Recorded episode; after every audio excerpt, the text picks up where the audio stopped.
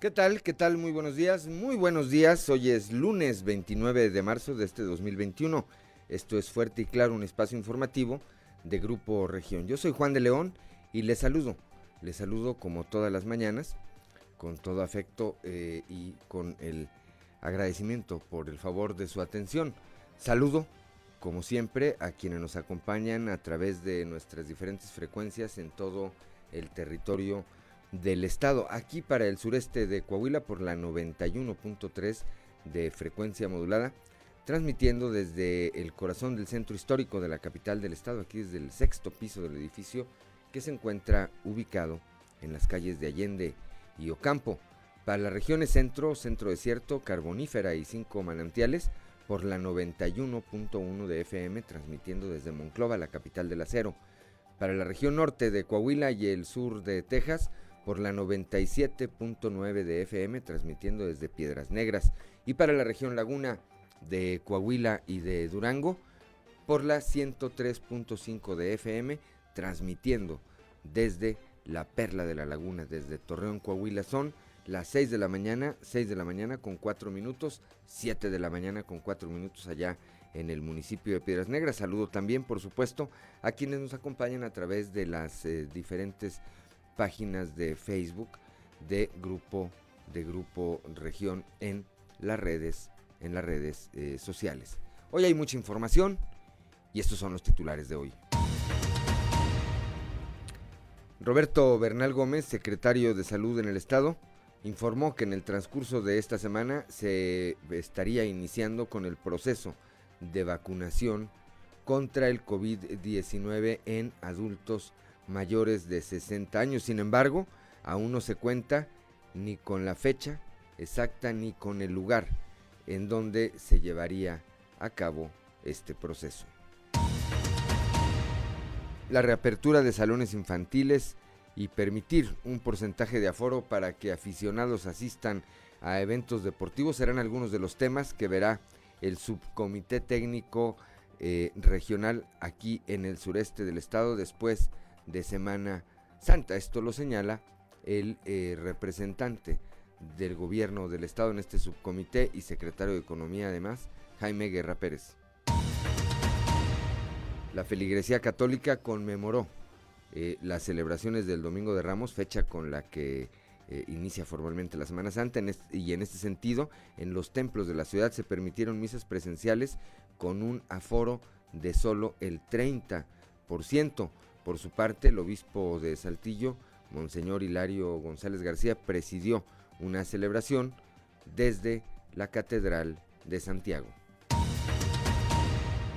Allá en eh, Torreón, la Semana Santa, dijo el sacerdote Víctor Gómez Hernández, ofrece la oportunidad de que los fieles católicos se acerquen a Dios luego de la compleja etapa de pandemia que en muchos generó desesperación y la sensación de abandono. El eh, también rector del Santuario Turístico Religioso del Cristo de las Noas dijo, la fe ha sido golpeada por la pandemia.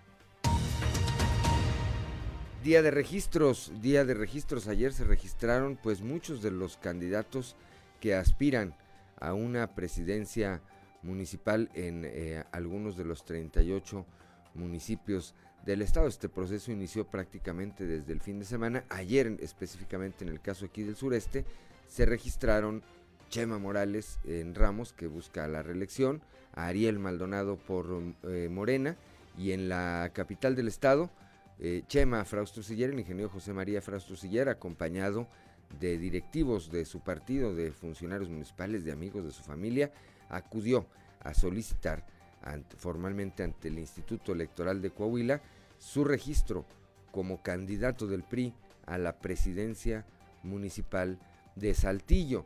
También hizo lo propio el eh, senador con licencia Armando Guadiana Tijerina por Morena, quien eh, al igual que Frausto Siller acudió, acudió ante el Instituto Electoral del Estado a solicitar su registro y pues acudió acompañado de una serie de simpatizantes. En su gira de trabajo por Coahuila, el presidente de la República, Andrés Manuel López Obrador, y el gobernador Miguel Ángel Riquelme Solís pusieron en marcha el proyecto Acciones de Rescate y Recuperación del Agua en el pueblo mágico de Cuatro Ciénegas. Ahí, en el marco de esta gira de trabajo, el gobernador eh, Riquelme adelantó que pasando Semana Santa podría tener un encuentro privado con el presidente López Obrador para analizar diferentes temas relacionados con Coahuila, entre ellos la crisis por la que atraviesa la región centro. Productores de carbón de la región que lleva este nombre esperan que se valide la garantía de los contratos multianuales para garantizar 250, la entrega de 250 mil toneladas eh, cada mes por los siguientes 24 meses. Bogar Montemayor, quien es presidente de la Unión Mexicana de Productores de Carbón, aseguró que se está esperando la negociación a partir de septiembre para ejercer las garantías ante la Comisión Federal de Electricidad y evitar que venza el plazo de los contratos.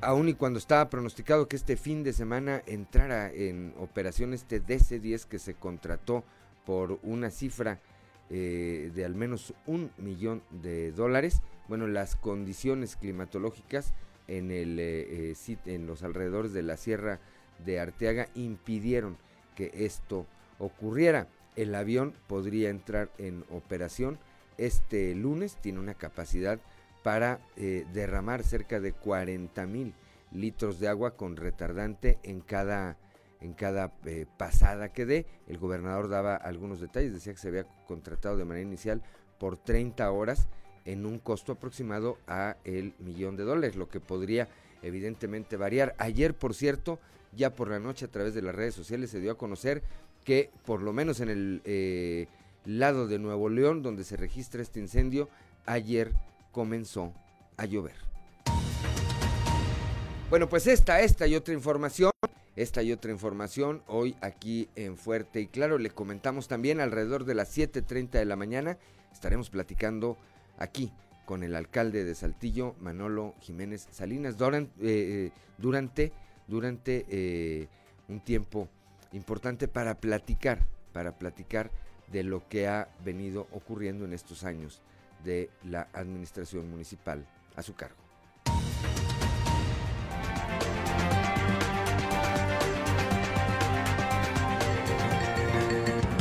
Esto es Fuerte y Claro, transmitiendo para todo Coahuila. Fuerte y Claro, las noticias como son, con Claudio Linda Morán y Juan de León.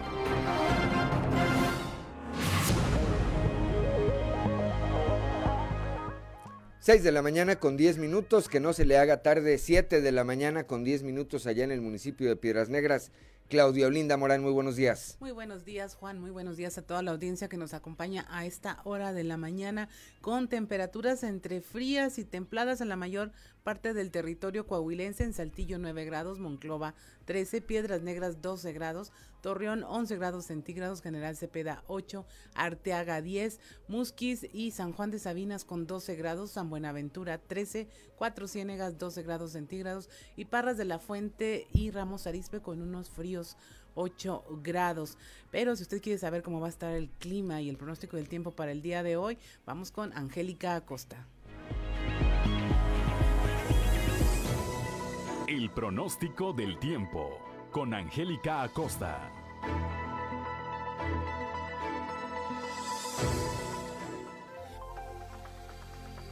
Hola, hola, ¿qué tal amigos? ¿Cómo están? Muy buenos días. Me da muchísimo gusto saludarlos. Mi nombre es Angélica Costa y estoy lista para darte los detalles del clima. Por muchísima atención, pasamos un domingo algo fresco.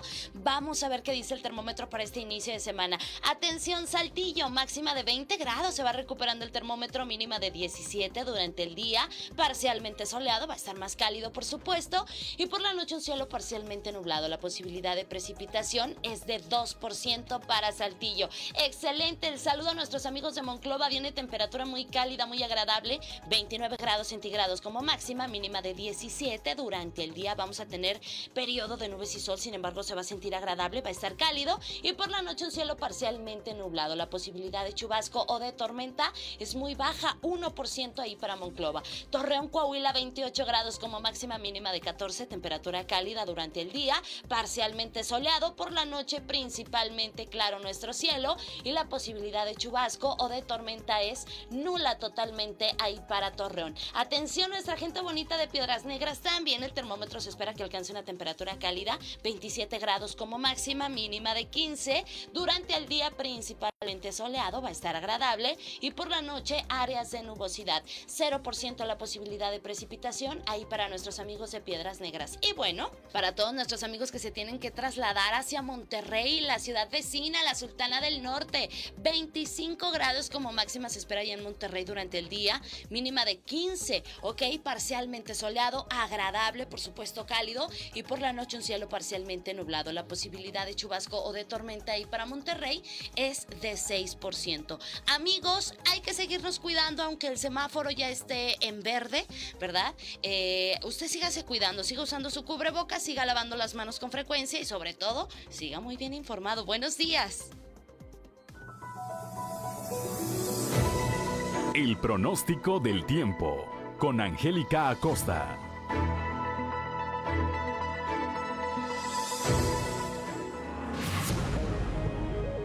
Gracias, Angélica Costa. Son las 6 de la mañana con 14 minutos, 7 de la mañana con 14 minutos allá en el municipio de Piedras Negras. Decíamos que hoy es 29 de marzo y si usted quiere saber qué ocurrió en un día como hoy, vamos a las efemérides del día con Ricardo Guzmán.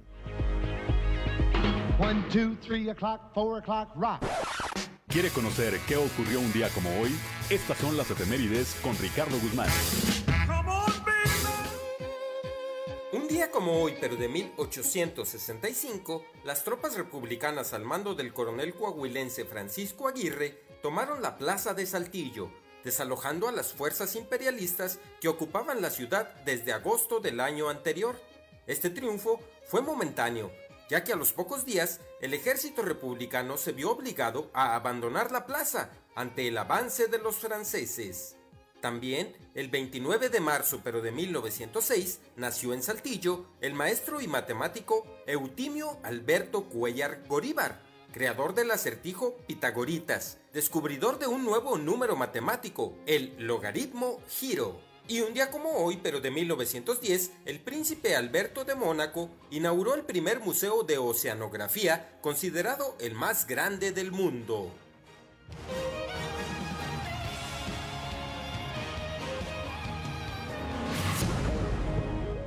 Ya son las 6 de la mañana, 6 de la mañana con 15 minutos, 7 de la mañana con 15 minutos allá en Piedras Negras. Claudio Linda Morán, el santoral del día de hoy.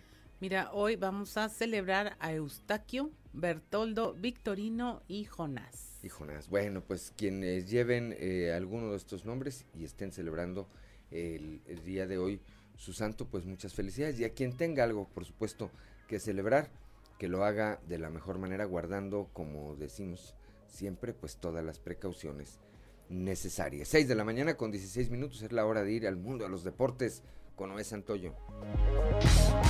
Resumen Estadio con Noé Santoyo.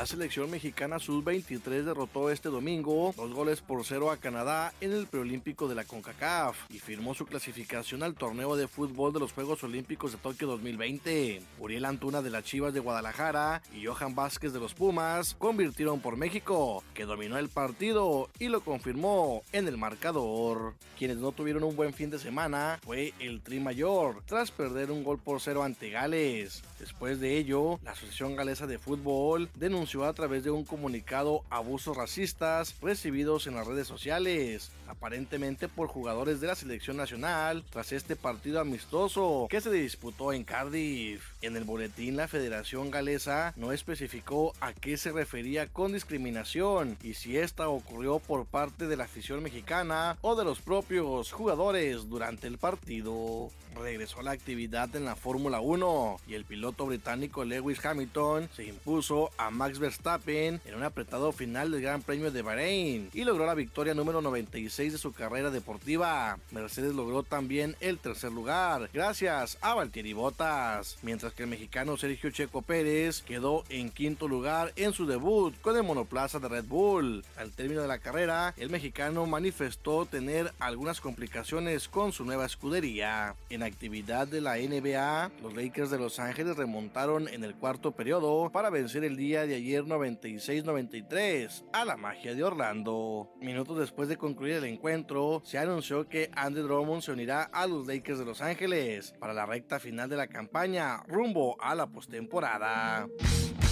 Resumen Estadio con Noé Santoyo.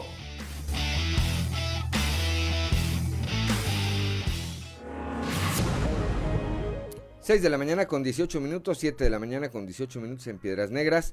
Rápidamente, Claudio Linda Morán, la cotización peso dólar, ¿cómo arrancarán las operaciones el día de hoy? En relación al cierre del año pasado se movió dos centavitos en favor del peso, cerramos con 20.54, ahora está a 20.52. Del fin de semana. Es así, es del fin de semana, a la compra 20.27, a la venta 20.77. 20.77 a la venta, bueno, pues ahora vamos eh, rápidamente a un resumen de información nacional. Abarrotan playas en inicio de la Semana Santa. Pese a la alerta por COVID-19, los turistas llegaron a destinos como Acapulco, Guerrero y Cancún en Quintana Roo. En contraste con estos dos destinos turísticos, eh, Yucatán prohibió el acceso al malecón y zonas de playa en los diferentes municipios. En Tabasco, el gobierno estatal emitió un decreto para cerrar playas y balnearios durante esta Semana Santa. Y en Baja California Sur se limitó el acceso en Los Cabos. Suman en México 201.623 muertes por coronavirus. La Secretaría de Salud reporta 194 muertes más por COVID, con lo que suma ya esta cifra. Hay 2.226.550 casos confirmados, 1.783 más que el día anterior.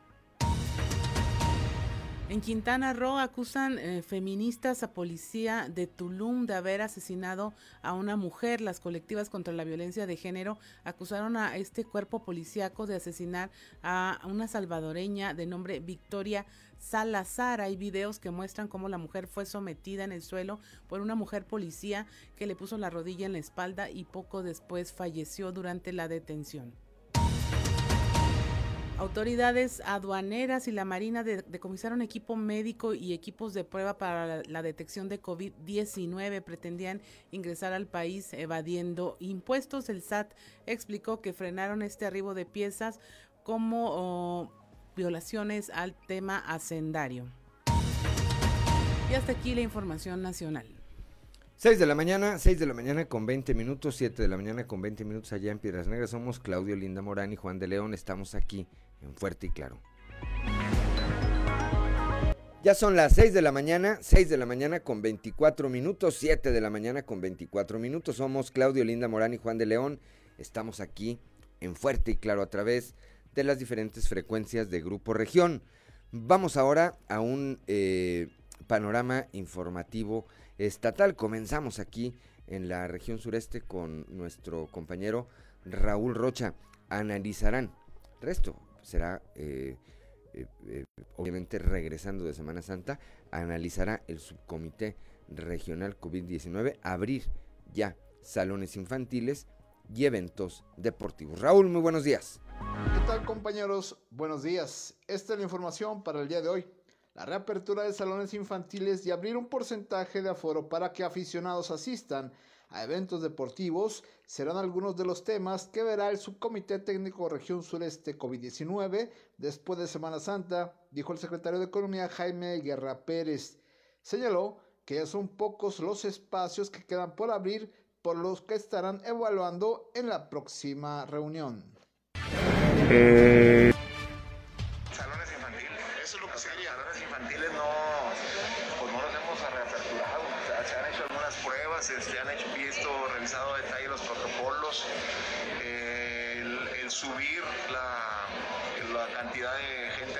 sociales, son de las cosas que analizaríamos eh, pronto, el, público en los eventos deportivos, como ustedes saben ya se está haciendo en Torreón las pruebas con el equipo de fútbol, en el estadio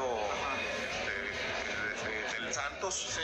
Bueno, aquí viene el béisbol. el béisbol. Este, tenemos eventos como el fútbol americano, este, las Big Wings, que, son campeonas nacionales. Tenemos básquetbol, tenemos soccer de segunda, de segunda, sí, segunda y tercera segunda y tercera división. Una petición ya es que al menos tenga el 30% de ocupación. Entonces eso es lo que estaríamos analizando inmediatamente después de Semana Santa y evaluando que no haya un recorte. Esta es la información para el día de hoy. Buen día. Gracias, gracias a Raúl Rocha. Continuamos aquí en el sureste del estado, ahora con nuestra compañera Leslie Delgado, que estuvo atenta ayer a esta conmemoración del domingo de Ramos. Leslie, muy buenos días. Buen día, informando desde la ciudad de Saltillo. Con la conmemoración del Domingo de Ramos inicia la Semana Mayor o Semana Santa en la religión católica. En Saltillo, esta festividad religiosa se realizó bajo el esquema de la nueva normalidad, tras consensuarse ante el Subcomité Técnico Regional el permiso para que las iglesias se llevara a cabo misas presenciales con un aforo del 30%. Asimismo, en el exterior de los templos se comercializó la venta de palmas, objeto que los fieles adquieren como símbolo de adoración. Por su parte, el obispo de Saltillo, Monseñor Hilario González, encabezó una celebración eucarística en la Catedral de Santiago.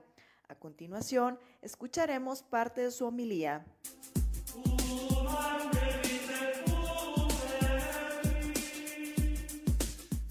Escupitajos y golpes Pedro, no has podido velar conmigo. Y tal vez también nosotros a veces experimentamos esto en nuestras relaciones interpersonales. La traición, la mentira, la envidia, el fracaso. ¿Cuántas de nuestras familias, cuántas de nuestras comunidades, la misma sociedad en la que vivimos, que está destejida agraviada por tantas injusticias. Y tenemos la tentación de ser ojo por ojo, diente por diente. Y tenemos la tentación de vengarnos y también desacreditar y también ofender. Pero Jesús sigue siendo amigo. Jesús sigue haciendo la voluntad de su Padre por amor a sus hermanos sigue siendo amigo de Judas, sigue siendo amigo de sus discípulos.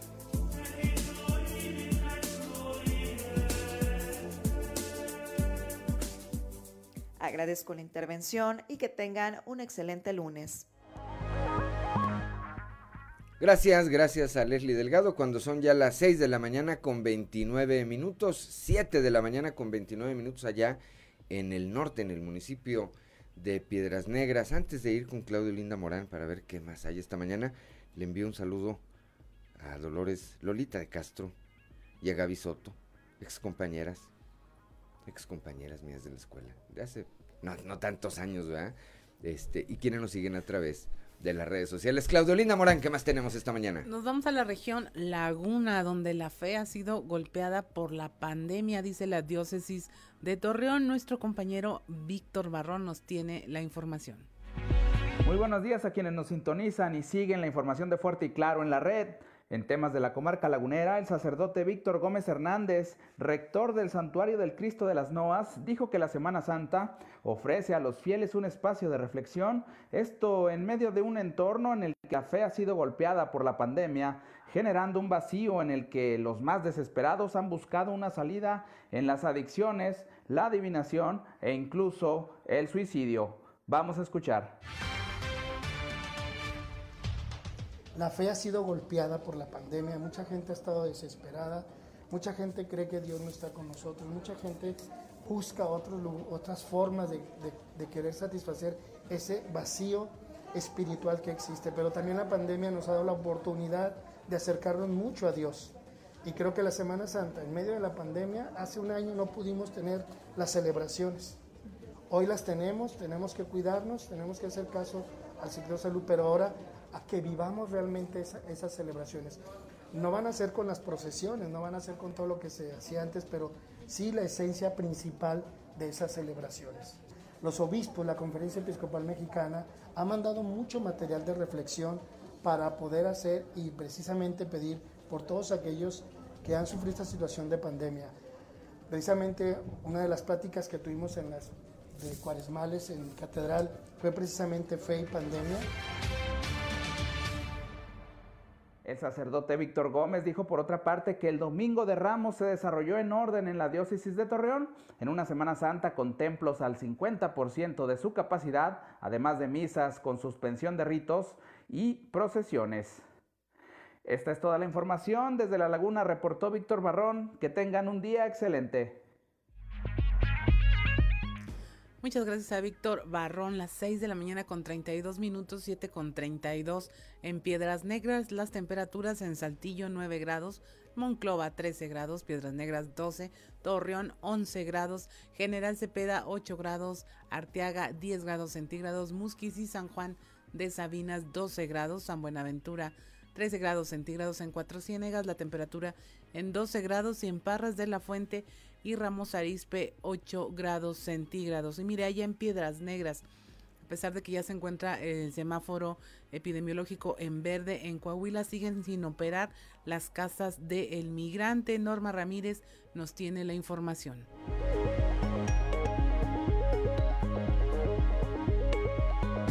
Muy buenos días, Claudia, Juan. Excelente inicio de semana.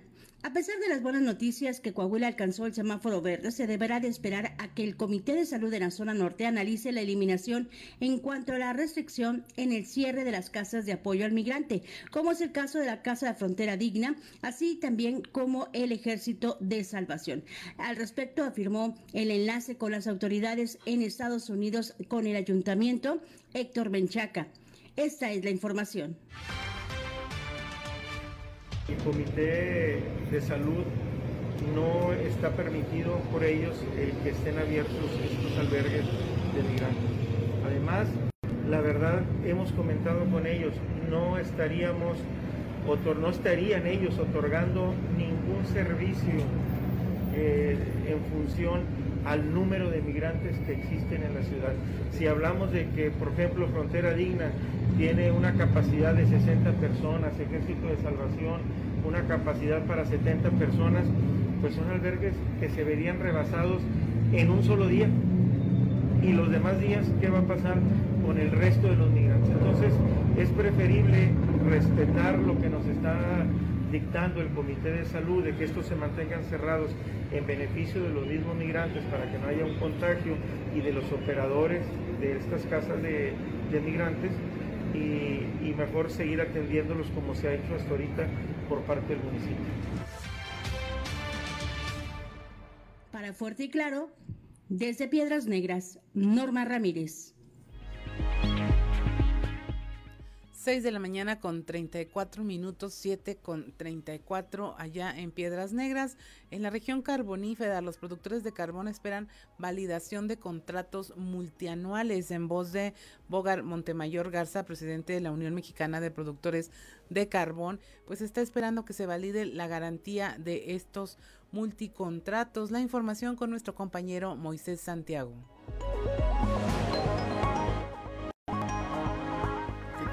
¿Qué tal Claudia? Es un placer saludarles desde la región carbonífera. Pues sí, efectivamente tenemos información muy interesante para todos ustedes. Los productores de carbón esperan la validación de los contratos multianuales.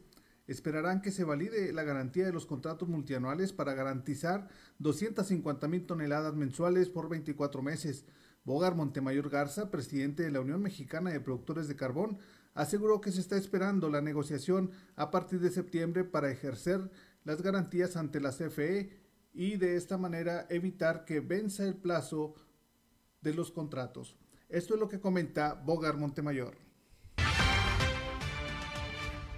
Famosos contratos multianuales que tanto hemos estado luchando y, buscando, ¿no? Para que nos den una, que nos den una, garantía de al menos por 24 meses. Eh, dentro de esto, pues bueno, hay algunas cláusulas que nosotros vamos a, tratar de, cambiar, que en las cuales pues algunos productores o la gran mayoría hemos estado batallando con algunas de las variables que nos, que nos analizan en la recepción del carbón, pero bueno, eso ya se dará, este, yo creo que por el, el más o menos el mes de agosto, septiembre, que es cuando muy seguramente se van a estar haciendo las renovaciones de los contratos. Yo creo que nos iríamos a tope, que serían más o menos este, 250 eh, mil toneladas, o sea, el doble. 250, 280 mil toneladas mensuales. Sería aún más este, un respiro, yo creo que ahorita estamos mucho mejor de como estábamos anteriormente, eh, pero bueno, llegaríamos al, a los niveles que estábamos allá por allá el 2012, 2013, cuando teníamos un contrato de 3 millones 300 mil toneladas al 80%, de más o menos 2 millones 800 mil toneladas. Lo que, lo que nos han dicho que ellos no quieren esperarse hasta que se venzan, sino quieren empezar a platicar más o menos por eso de agosto, septiembre. Bueno, esperemos que así se dé. Yo creo que septiembre, octubre, más o menos se tardan 45 días lo que son las eh, licitaciones o asignaciones, es lo que se tarda por ley, entonces eh, para más o menos tener, estarlos firmando a finales de diciembre, mediados de diciembre.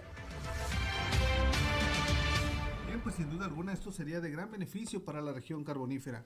Esta es la información que tenemos para todos ustedes para Fuerte y Claro, su amigo y servidor Moisés Santiago. Que tengan un buen inicio de semana.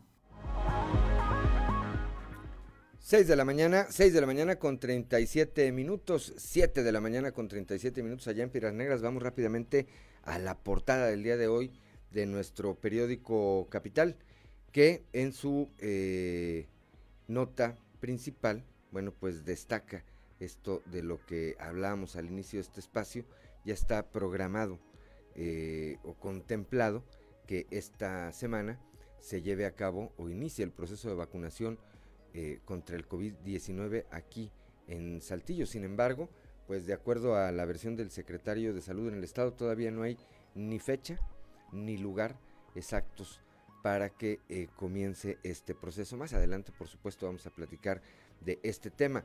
Eh, decíamos también, estuvo de gira de trabajo el fin de semana aquí por Coahuila el presidente López Obrador, primero en San Pedro y después el día de ayer en el municipio de Cuatro Ciénegas. Ahí, junto con el gobernador, acordaron, acordaron un programa integral para cuidar el manto acuífero de ese pueblo mágico y ahí aprovechó el presidente para señalar que basta ya de producir cerveza y leche.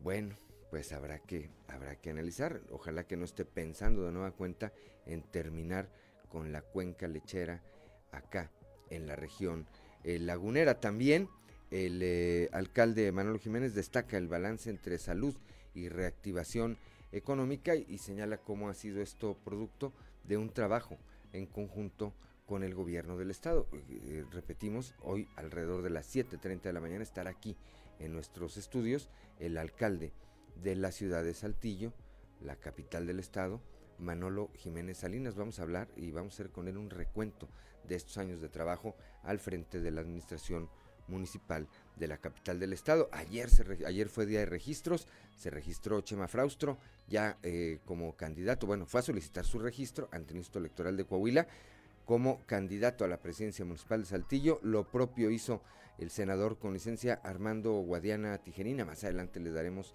los detalles de estos registros. En Ramos Arispe, eh, Chema Morales, actual alcalde, quien buscará reelegirse, también acudió ante el IEC a solicitar su registro como candidato y lo mismo hizo Ariel Maldonado Leza por Morena, quien eh, pues busca, busca llegar a la presidencia municipal de la capital del estado. También este, eh, esta información escuchamos hace un momento ya, el subcomité regional sureste eh, para el COVID-19 analizará después de Semana Santa la posibilidad de ya reaperturar salones de fiesta infantiles y permitir público en algunos espectáculos deportivos. También oímos ya en voz de Leslie Delgado, bueno, pues eh, el contexto en el que se dio el día de ayer el domingo de Ramos. Son las 6 de la mañana, 6 de la mañana con 40 minutos, 7 de la mañana con 40 minutos. Somos Claudio Linda Morán y Juan de León. Estamos aquí en Fuerte y Claro en un momento más en los pasillos. Ya son las 6 de la mañana, 6 de la mañana con 44, con 45 minutos, ya dio vuelta el minutero. 6 de la mañana con 45 minutos, 7 de la mañana con 45 minutos allá en el municipio de Piedras Negras. Antes de continuar, les recordamos que alrededor de las 7.30 de la mañana estaremos platicando el día de hoy con el alcalde de la capital del estado. Estará el eh, eh, alcalde Manolo Jiménez Salinas aquí con nosotros en los estudios de Grupo Región, pues para platicar de lo que ha ocurrido en estos años de trabajo al frente del municipio de Saltillo. Les recordamos nuestra línea de WhatsApp es el 844 155 69 15. Lo voy a repetir, 844 155 69 15. Si usted quiere plantearle un tema a el alcalde, mandarle un saludo también. Hay quienes podrían querer mandar un saludo. Bueno, puede utilizar esta línea 844-155-6915. 6 de la mañana con 46 minutos, 7 de la mañana con 46 minutos allá en Piedras Negras y ahora sí, vamos a nuestra columna en los pasillos.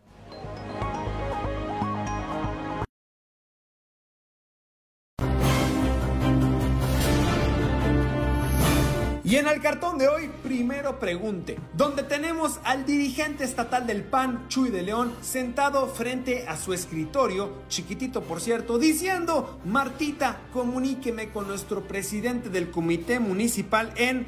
Y luego él mismo se interrumpe diciendo, ¿sabe qué? Mejor primero pregunte si todavía está con nosotros o si también ya renunció. No vaya a ser. Quien se registró ayer ante el JEC acompañado de la plana mayor de su partido fue Chema Fraustro Siller. Al candidato a alcalde de Saltillo lo acompañaron tanto la dirigencia estatal de su partido como los candidatos Jerico Abramo y Jaime Bueno Certuche. También lo hicieron su familia, amigos, así como funcionarios estatales y municipales, además de legisladores locales del tricolor, además de la dirigencia estatal del PRD, en la persona de Maritelma Guajardo. La jornada de registros para el dirigente estatal del PRI, Rigo Fuentes, inició, por cierto, desde las 7 de la mañana en Candela, con lo que completó un intenso día de actividades. También en la capital se registró ante la autoridad electoral Armando Guadiana Tijerina, con lo que prácticamente quedó listo el escenario para las campañas que iniciarán el próximo 4 de abril.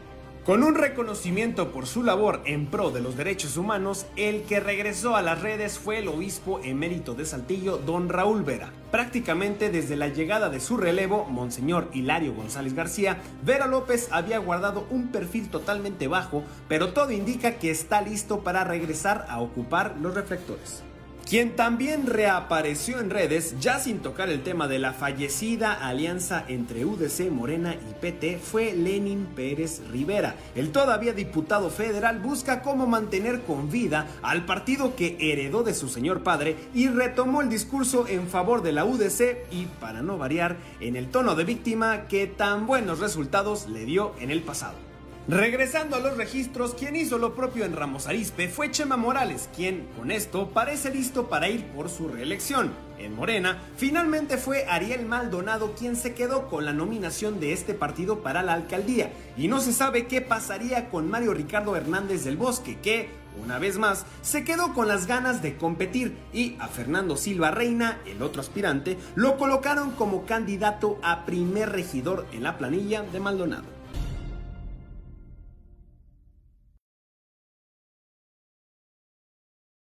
6 de la mañana con 49 minutos, 7 de la mañana con 49 minutos allá en el municipio de Piedras Negras y vamos aquí ahora al sureste del estado con mi compañero Christopher eh, Vanegas. Bueno, pues ya está determinado, por lo menos en eh, la planeación, que esta semana, que esta semana inicie el proceso de vacunación contra el COVID-19 en adultos mayores de 60 años en Saltillo. Lo que no se sabe es ni el día ni la, ni la fecha exacta, ni el lugar. Cristo Vanegas, muy buenos días.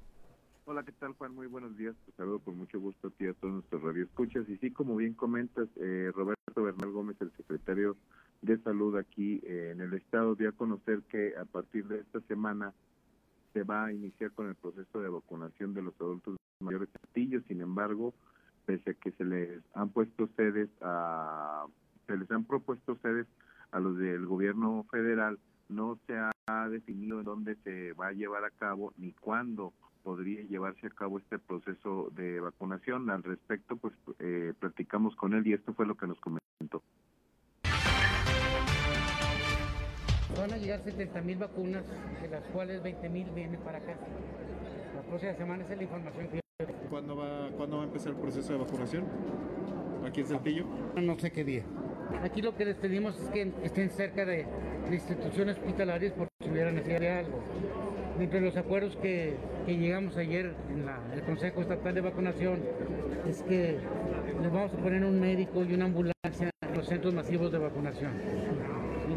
Vamos a, tratar de solicitar a, las escuelas de medicinas que los correcaminos sean alumnos del último año y que los vacunen también, que serán alumnos del último año de medicina, de odontología y de enfermería. Entonces, en vez de ser una persona que no tiene la menor idea de, esto, pues ya son muchos que tienen muy avanzado Son las 6 de la mañana, 6 de la mañana con 51, 6 de la mañana con 51 minutos, 7 de la mañana con 51 minutos allá en el municipio de Piedras Negras. Bueno, pues habrá que esperar a ver qué definen. Hoy, eh, Christopher Auditorio, vamos a platicar con el alcalde Manolo Jiménez Salinas. Ayer trascendía en eh, que eh, al parecer ya del gobierno federal le habrían contestado con respecto a esta propuesta que presentó el subcomité regional COVID-19 aquí en el sureste para una logística organizada precisamente en eh, este proceso de vacunación. Estaremos atentos. Gracias por tu reporte, como siempre, Christopher. Que tengan excelente día, mucho saludarlos. 6 de la mañana con 51 minutos, 7 de la mañana con 51 minutos. Bueno, dice el secretario de Salud que llegan 70 mil dosis, que 20 mil, 20 mil vienen aquí a la capital del estado. Pues esperemos, esperemos, ¿verdad? Eh, yo creo que deben ser muchos más de, de 20 mil los adultos mayores que hay aquí, ¿verdad? Por lo menos si lo hacen antes de la Semana Santa, pero pues eh, todo el mundo corta actividades el miércoles, ¿no? El miércoles, jueves, por ahí. Pues estaremos, estaremos atentos a ver qué ocurre en ese, en ese sentido. Empresarios eh, eh, ofrecen espacios, empresarios ofrecen espacios para centros de vacunación contra el COVID-19, esto allá en la Perla de Laguna. Luis Jorge Cuerda Cerna, quien es presidente de la Canaco, manifestó que hay disposición de la iniciativa privada para ofrecer espacios a fin de instalar los centros de vacunación anti-COVID en ese municipio. Escuchemos con Víctor Barrón la verdad es que eh, era, era de esperarse la primera etapa de, la organización. Hubo gente que reclamó que había gente eh, que era menor de, 80, de 60, que estaba vacunándose. Hoy vemos este, el recorrido que hicimos largas filas, gente, este, también vemos gente joven ahí.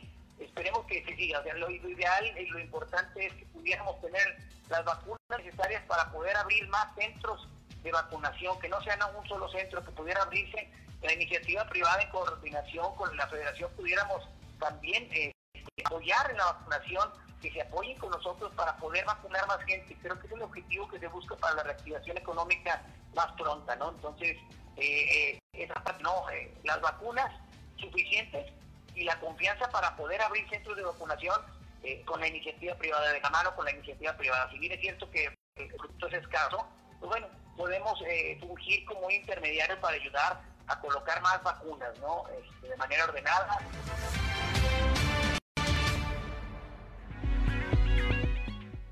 Ya son las 6 de la mañana, 6 de la mañana con 54 minutos, 7 de la mañana con 54 minutos allá en el municipio de Piedras Negras, eh, auditorio Claudelina Morán, pues sin duda que las vacunas se están o están convertidas ya en una mercancía bastante o en un producto, porque no son una mercancía, en un producto bastante demandado. Y ahora voy al tema de por qué me refería yo a mercancía. Eh, varios amigos eh, con los que he estado platicando en los últimos días me aseguran que hay quienes les han ofrecido ya la vacuna. Este, obviamente por fuera del sistema de vacunación o de estos procesos de vacunación. Yo les decía que yo tengo mis reservas. Creo que puede tratarse de un fraude. Creo que puede tratarse de un fraude. Porque, y si no se trata de un fraude, pues evidentemente se trata de un delito, ¿verdad? ahí está eh, esta disyuntiva de decir, oye, si son reales, pues evidentemente que las están sustrayendo de algún lugar de donde no deberían, ¿verdad? Sí, no vale la pena el riesgo, la verdad.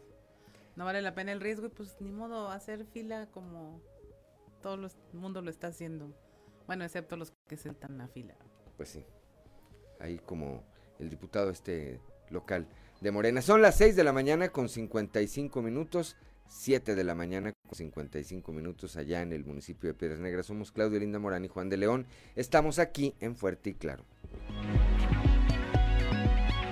Ya son las 6 de la mañana, 6 de la mañana con 59 minutos, 7 de la mañana con 59 minutos allá en el municipio de Piedras Negras.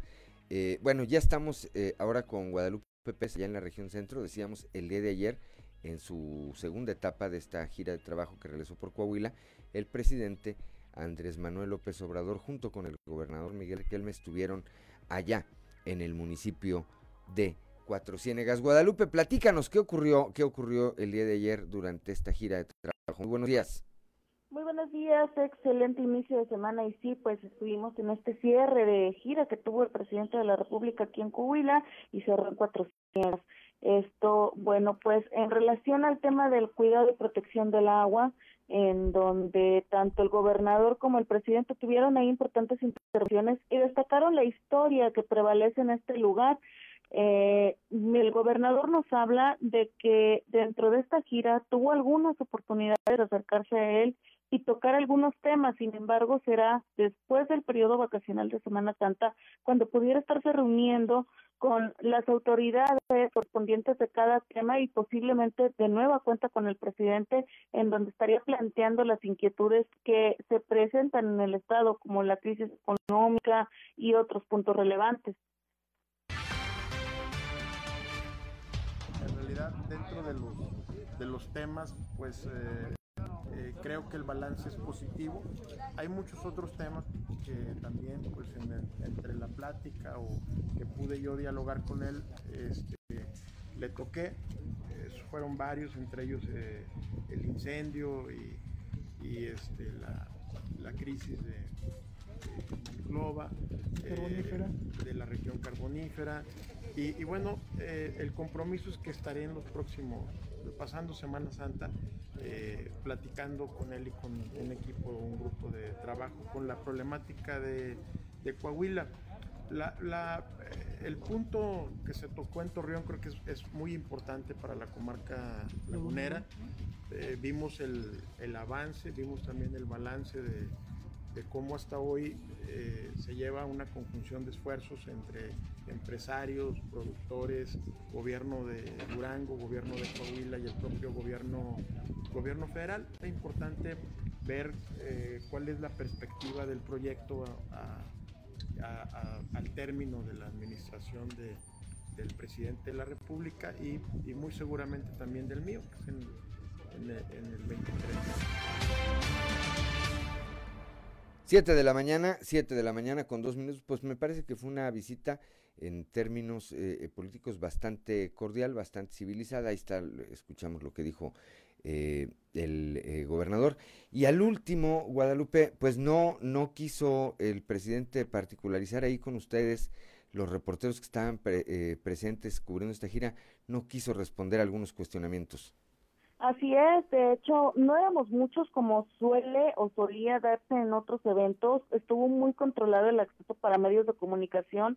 Varios se quedaron afuera, no los dejaron pasar porque no estaban registrados en la lista de medios que eh, se anotaron, ¿verdad?, para la cobertura. Nosotros afortunadamente sí estuvimos, estuvimos ahí dando cobertura, pero por más que le pedimos que nos diera algún comentario, en esta gira, pues no, simplemente se limitó a decir que estaba contento de estar en Coahuila y hasta besito nos mandó. Que estoy muy contento de estar aquí en Cuatro Ciénegas, en Coahuila, y que este, les deseo lo mejor. a todas y a todos ustedes. Señor presidente, ¿va a autorizar eh, la declaración de emergencia para la región centro del estado de Vamos Coahuila? a, este, a analizarlo, vamos a analizarlo. ¿Cuál ha sido su Mañana, percepción este, al estar aquí en hablamos. Coahuila? Mañana este, en la mañanera. Señor presidente, su percepción de estar en Coahuila en cuanto a la situación económica. Que la pasen muy bien, que la pasen muy bien. Que la pasen muy bien. No nos puede dar un adelanto, un adelanto. Para el cáncer, presidente. Besitos.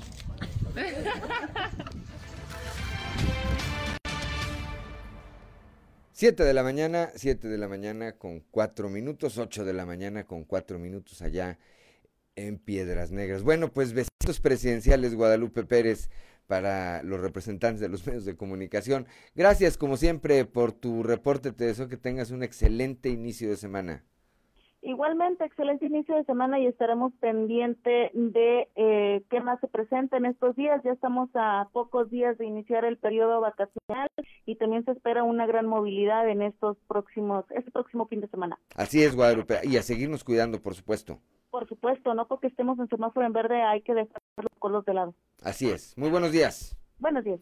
Siete de la mañana, siete de la mañana con cinco minutos, ocho de la mañana con cinco minutos allá en el municipio de Piedras Negras. Antes de continuar, le envío un saludo a mi comadre Yolanda Pachicano, a Monse Cerda Valdés, que tenía mucho que no sabía de ella. Saludos, Monse. Y ahora sí, ¿qué más tenemos, Claudelina Morán, esta mañana? Pues también en relacionado con esta gira de trabajo por Coahuila, el presidente Andrés Manuel López Obrador y el gobernador Miguel Riquelme arrancaron el proyecto Acciones de Rescate y Recuperación del Agua en este pueblo mágico de Cuatro Ciénegas. Este proyecto tiene como objetivo el desarrollo regional sustentable en beneficio de los habitantes de Cuatro Ciénegas que garantice la conservación de los recursos naturales, en particular del agua. El presidente López urgió al cuidado del vital líquido en todos los sectores y dar prioridad al consumo humano antes que para el uso industrial o de otro tipo, tipo a lo que el gobernador enfatizó que el gobierno de Coahuila seguirá protegiendo este bien como hasta ahora y que los proyectos como el que se puso en marcha en este municipio son imprescindibles para lograr este desarrollo sustentable y, sostenido de las economías. En su mensaje, el gobernador señaló que se vive la oportunidad histórica de tomar decisiones correctas y fomentar la conciencia colectiva para cuidar eh, de mejor manera eh, este entorno natural. Enfatizó que la administración estatal tiene el compromiso con Cuatro Ciénegas, reconocido en el mundo por su biodiversidad única y la conjunción de los tres elementos de sustentabilidad, que es el medio ambiente, la cultura y la economía. Siete de la mañana, siete de la mañana con seis minutos, ocho de la mañana con seis minutos allá en Piedras Negras. Decíamos al inicio de este espacio, el día de ayer fue día de registros aquí en la capital del estado, así como en otros municipios de la entidad. Eh, José María Fraustro Siller, ex secretario de gobierno priista, él acudió ante el Instituto Electoral de Coahuila a solicitar formalmente su registro como candidato a la presidencia municipal de Saltillo. Aquí la información. Será una campaña de propuestas buscando siempre lo mejor para las y los saltillenses. En mi vida laboral he ocupado diversos cargos en los gobiernos estatal y federal, así como en el ámbito legislativo y universitario. En todos mis cargos he puesto mi mayor entusiasmo y capacidad. En esta ocasión no va a ser la excepción. Estoy listo para hacer campaña a partir del 4 de abril. Gobernar es cosa seria. Tenemos un, unos gobiernos estatal y municipal preocupados y trabajando por la ciudadanía. El gobernador Miguel Ángel Riquelme ha demostrado con su trabajo que su gobierno trabaja para todas y para todos y ha estado presente en cada una de las circunstancias que así lo han ameritado. Ustedes lo han sabido, en el ataque de mi Unión, cuando se trató de proteger a los migrantes, ahorita en el incendio de las sierras de Arteaga. Ustedes han, han conocido que todos sus funcionarios emprendieron acciones muy importantes desde el primer momento. Así es como trabaja un gobierno serio y responsable.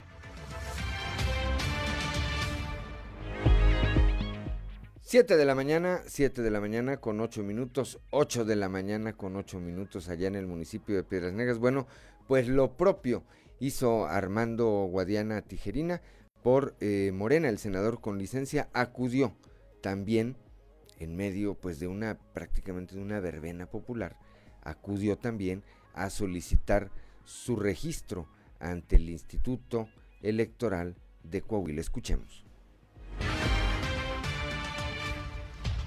Quiero decirles que vamos a esperar a que esta próxima semana, eh, el martes o jueves, cuando sesione el Comité Municipal y el Comité Estatal del IEC, esperemos que toda la documentación esté correcta como pensamos que así es, para que nos lo aprueben y podamos ser candidatos a la presidencia municipal de Saltillo. Quiero decirles una vez que sea candidato, entonces sí pediremos el voto.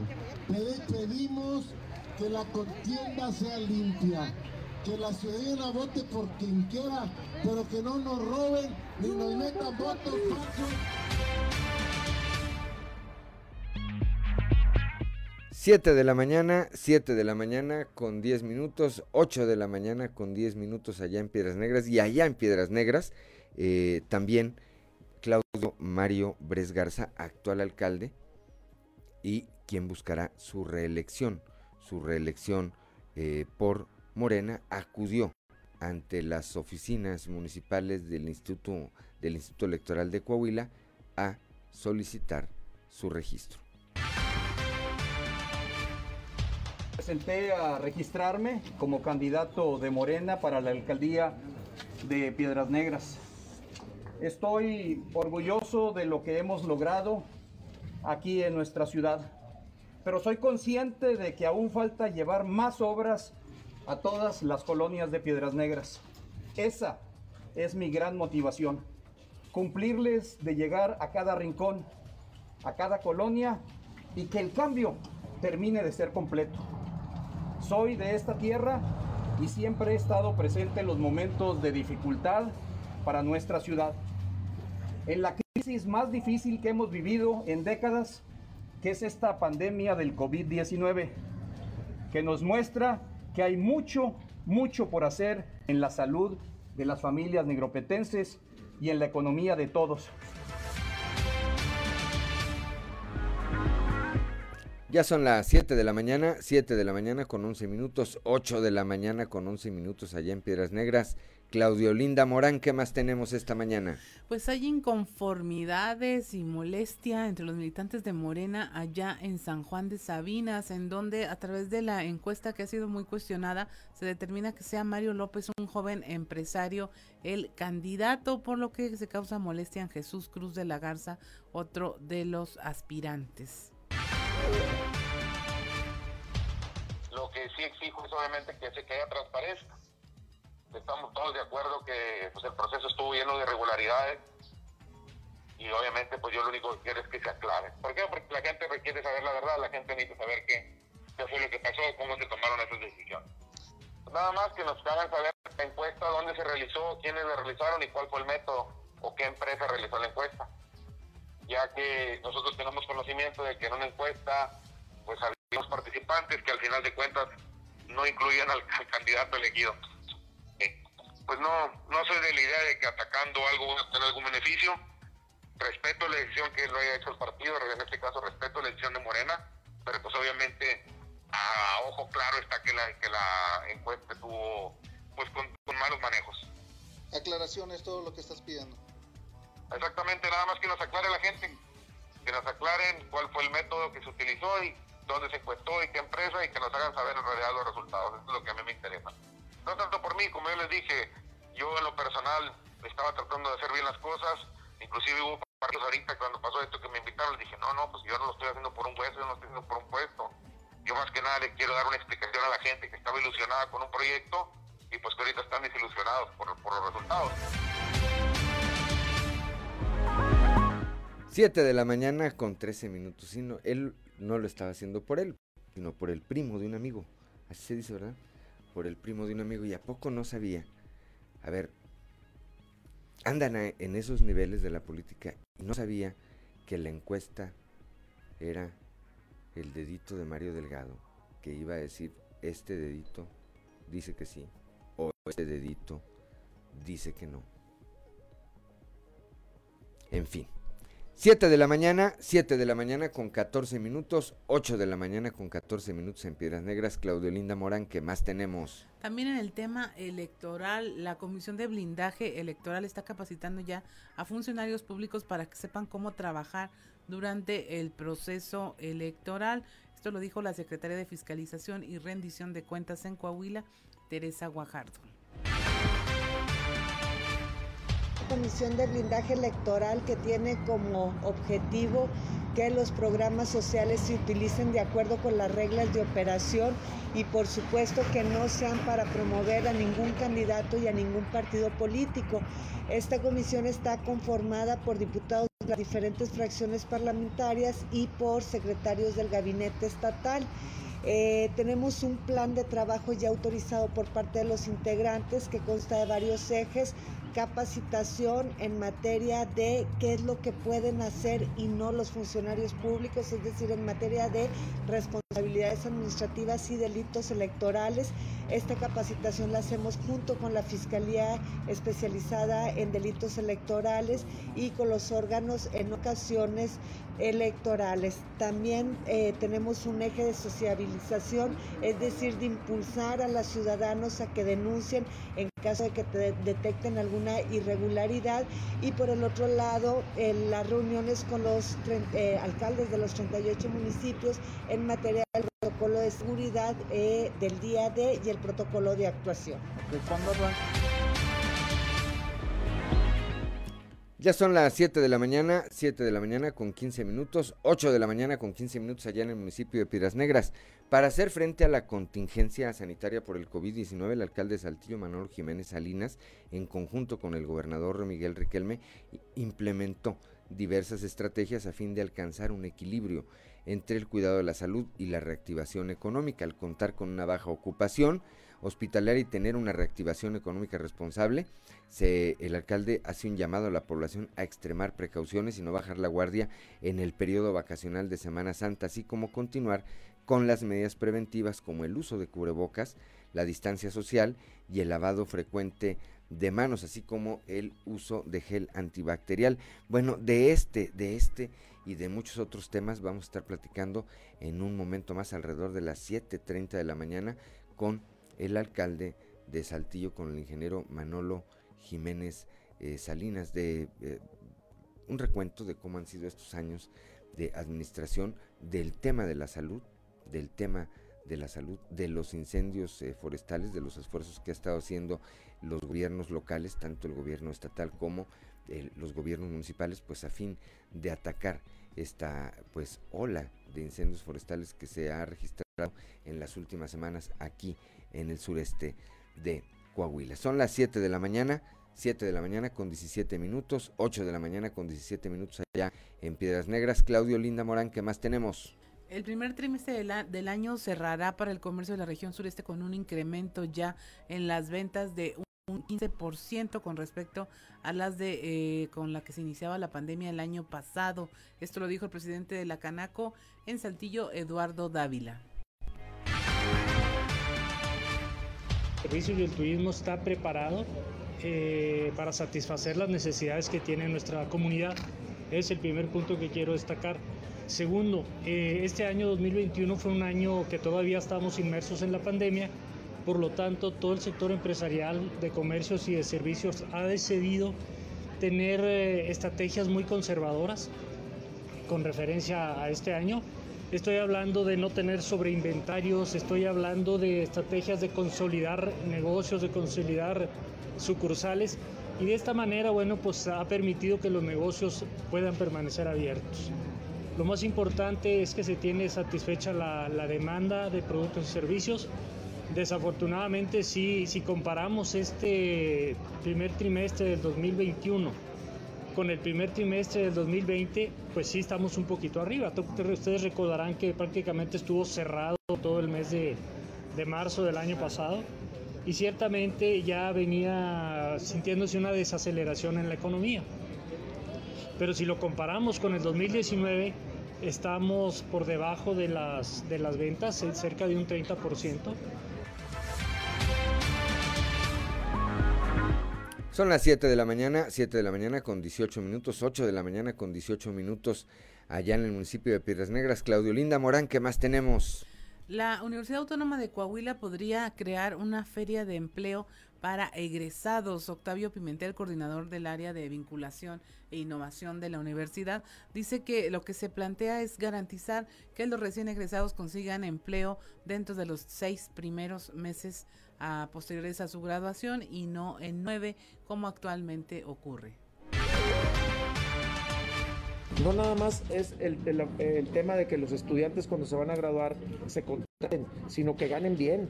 Y para eso nosotros al interior de la universidad tenemos que desarrollar estrategias, habilidades, no nada más en el tema curricular, que ya tuvimos la oportunidad de estar ahí, de garantizar la calidad de la educación. Ahora lo que nos toca a nosotros hacer en la universidad es cómo desarrollamos algunas otras habilidades, cómo eh, desarrollamos en los estudiantes algunas otras aptitudes para que el, y, y cómo les facilitamos el tránsito y el convertirse de egresado a empleado cómo, cómo transitar de practicante a profesionista ya en, en, la empresa. Entonces hay que tener mucha cercanía con la industria, con los empleadores, hay que saber qué es lo que quieren y todo eso traducirlo en planes y programas curriculares o extracurriculares para, para garantizar que nuestros egresados realmente se, se contraten. Pero no nada más que se contraten, sino que ganen bien, que sean competitivos y que los empleos y la gente que venga a buscar empleo, pues que sean primero los de la Autónoma de Coahuila. Y una de las estrategias es, bueno, ya participamos y apoyamos aquí en la Feria del Empleo de Saltillo, pero ¿por qué no hacer una Feria del Empleo para los universitarios, los egresados de la universidad? Ya son las 7 de la mañana, 7 de la mañana con 20 minutos, 8 de la mañana con 20 minutos allá en el municipio de Piedras Negras. Somos Claudio Linda Morán y Juan de León, estamos aquí en Fuerte y Claro. Le recuerdo, nuestra línea de WhatsApp es el 844 155 69 15. En un momento regresamos.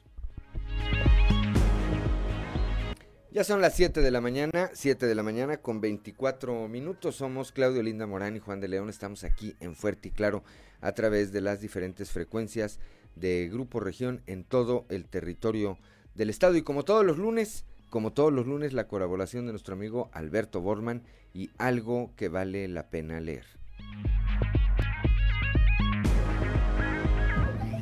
Algo que vale la pena leer con Alberto Bortman. Excelente jornada, estimado amigo Juan de León y amigo Radio Escuchas. Mil gracias por su sintonía esta semana en algo que vale la pena leer. Vamos a platicar del libro No valga la redundancia. Pleonasmos, redundancias y sentidos, anfibologías y ultracorrecciones que decimos y escribimos en español de Editorial Océano, con apenas 515 páginas de Juan Domingo Argüelles, crítico mordaz de la cultura y el lenguaje, con casi 30 años de trayectoria, y que bueno, pues este 2021 nos regala un nuevo tomo de las mejores recomendaciones para aprovechar al 100% nuestro lenguaje.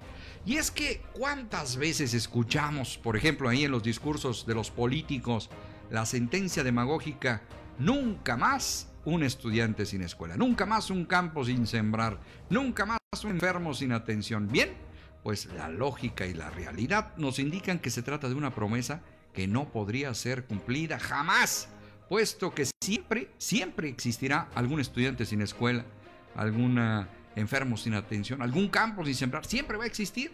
Eso es muy diferente a decir, nunca más se abandonará la lucha para combatir la falta de escolarización. Un ejemplo más de ese virus político que infecta la lengua española en la actualidad lo encontramos en el socorrido piadosismo, un concepto acuñado ni más ni menos que por el maestro Camilo José Cela, que señala la falsa piedad y el eufemismo como peligrosas herramientas de la demagogia y la corrección política. Dejamos de llamar anciano para decir adulto mayor, persona de la tercera edad, en la más clara intención de evitar sentir el peso de la realidad. De igual forma convivimos con colectivos, funcionarios y políticos que objetan el lenguaje para dar el supuesto lugar que merece cada quien, sin considerar que cambiar una letra o una palabra no cambia la realidad. Simplemente la disfraza. O de lo contrario, que alguien nos explique por qué no escuchamos decir los corruptos y las corruptas, los ladrones y las ladronas. Tal parece que en la moda de la inclusión las mujeres están nada más para lo bonito, solamente para lo positivo, lo cual es igual de falso que peligroso. Así, así lo sentencia Juan Domingo Argüelles en eh, este nueva apuesta. No valga la redundancia, vale la pena. Es un libro que créame vale mucho la pena eh, leer por ahí. Porque bueno, pues eh, además, como dijera en algún momento el propio Balzac, mientras los imperios pasan, una palabra pesa más que una victoria. Amigos lectores, gracias por su atención y nos escuchamos la próxima ocasión cuando tengamos lista la recomendación de algo que vale la pena leer. Excelente semana, les desea su amigo Alberto Borman y recuerden que en estos tiempos de monopolio digital y tecnológico, leer un libro es hacer revolución. Algo que vale la pena leer con Alberto Bortman.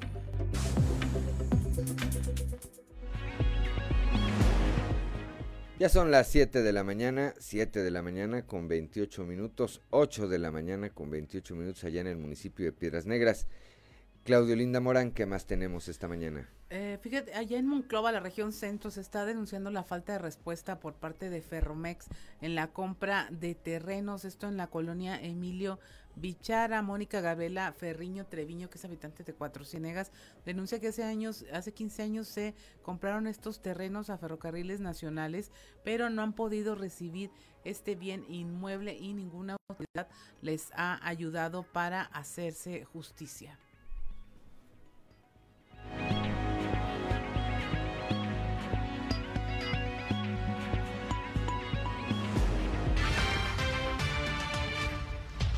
También la colonia de Emilio Bicharra, también hay mucha gente que tenemos años también con terrenos que pagamos, porque nosotros pagamos. Y hubo gente que se, que se robó el dinero de los que supuestamente eran los a los que les íbamos a pagar.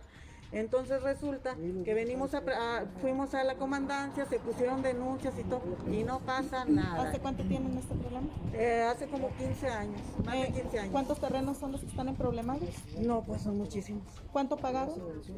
estaban en aquel tiempo, le, digo que hace más de 15 años, estaban como en 4 mil pesos los terrenos. Ajá. Y este, y ahorita hasta la fecha, este, no se soluciona ese problema. ¿Quién los defraudó? Eh, las mismas gentes que pusieron los de ferrocarriles, pusieron a, una persona y esta persona puso a otra persona que estuviera aquí a cargo en Cuatro Ciénegas, entonces fue a la persona que se les pagó los terrenos y hasta la fecha, o sea, nosotros hemos puesto la gente denuncias. ¿Fue Ferromex? Eh, ferrocarriles de México, no.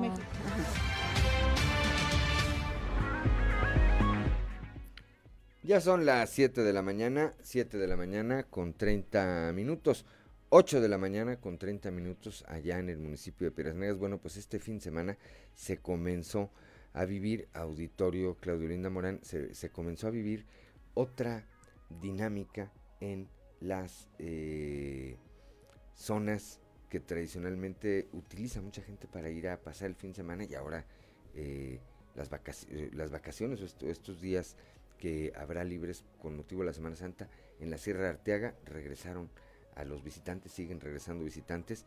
Lo mismo ocurrió en la Sierra de Zapalinamé, pues como que no está el horno para bollos ahorita, ¿verdad? Así es, Juan. Y lo estamos viendo también en los destinos turísticos nacionales. Hay eh, mucha gente, lo reportábamos desde el fin de semana, los aeropuertos llenos, sin medidas de sana distancia, las playas igual.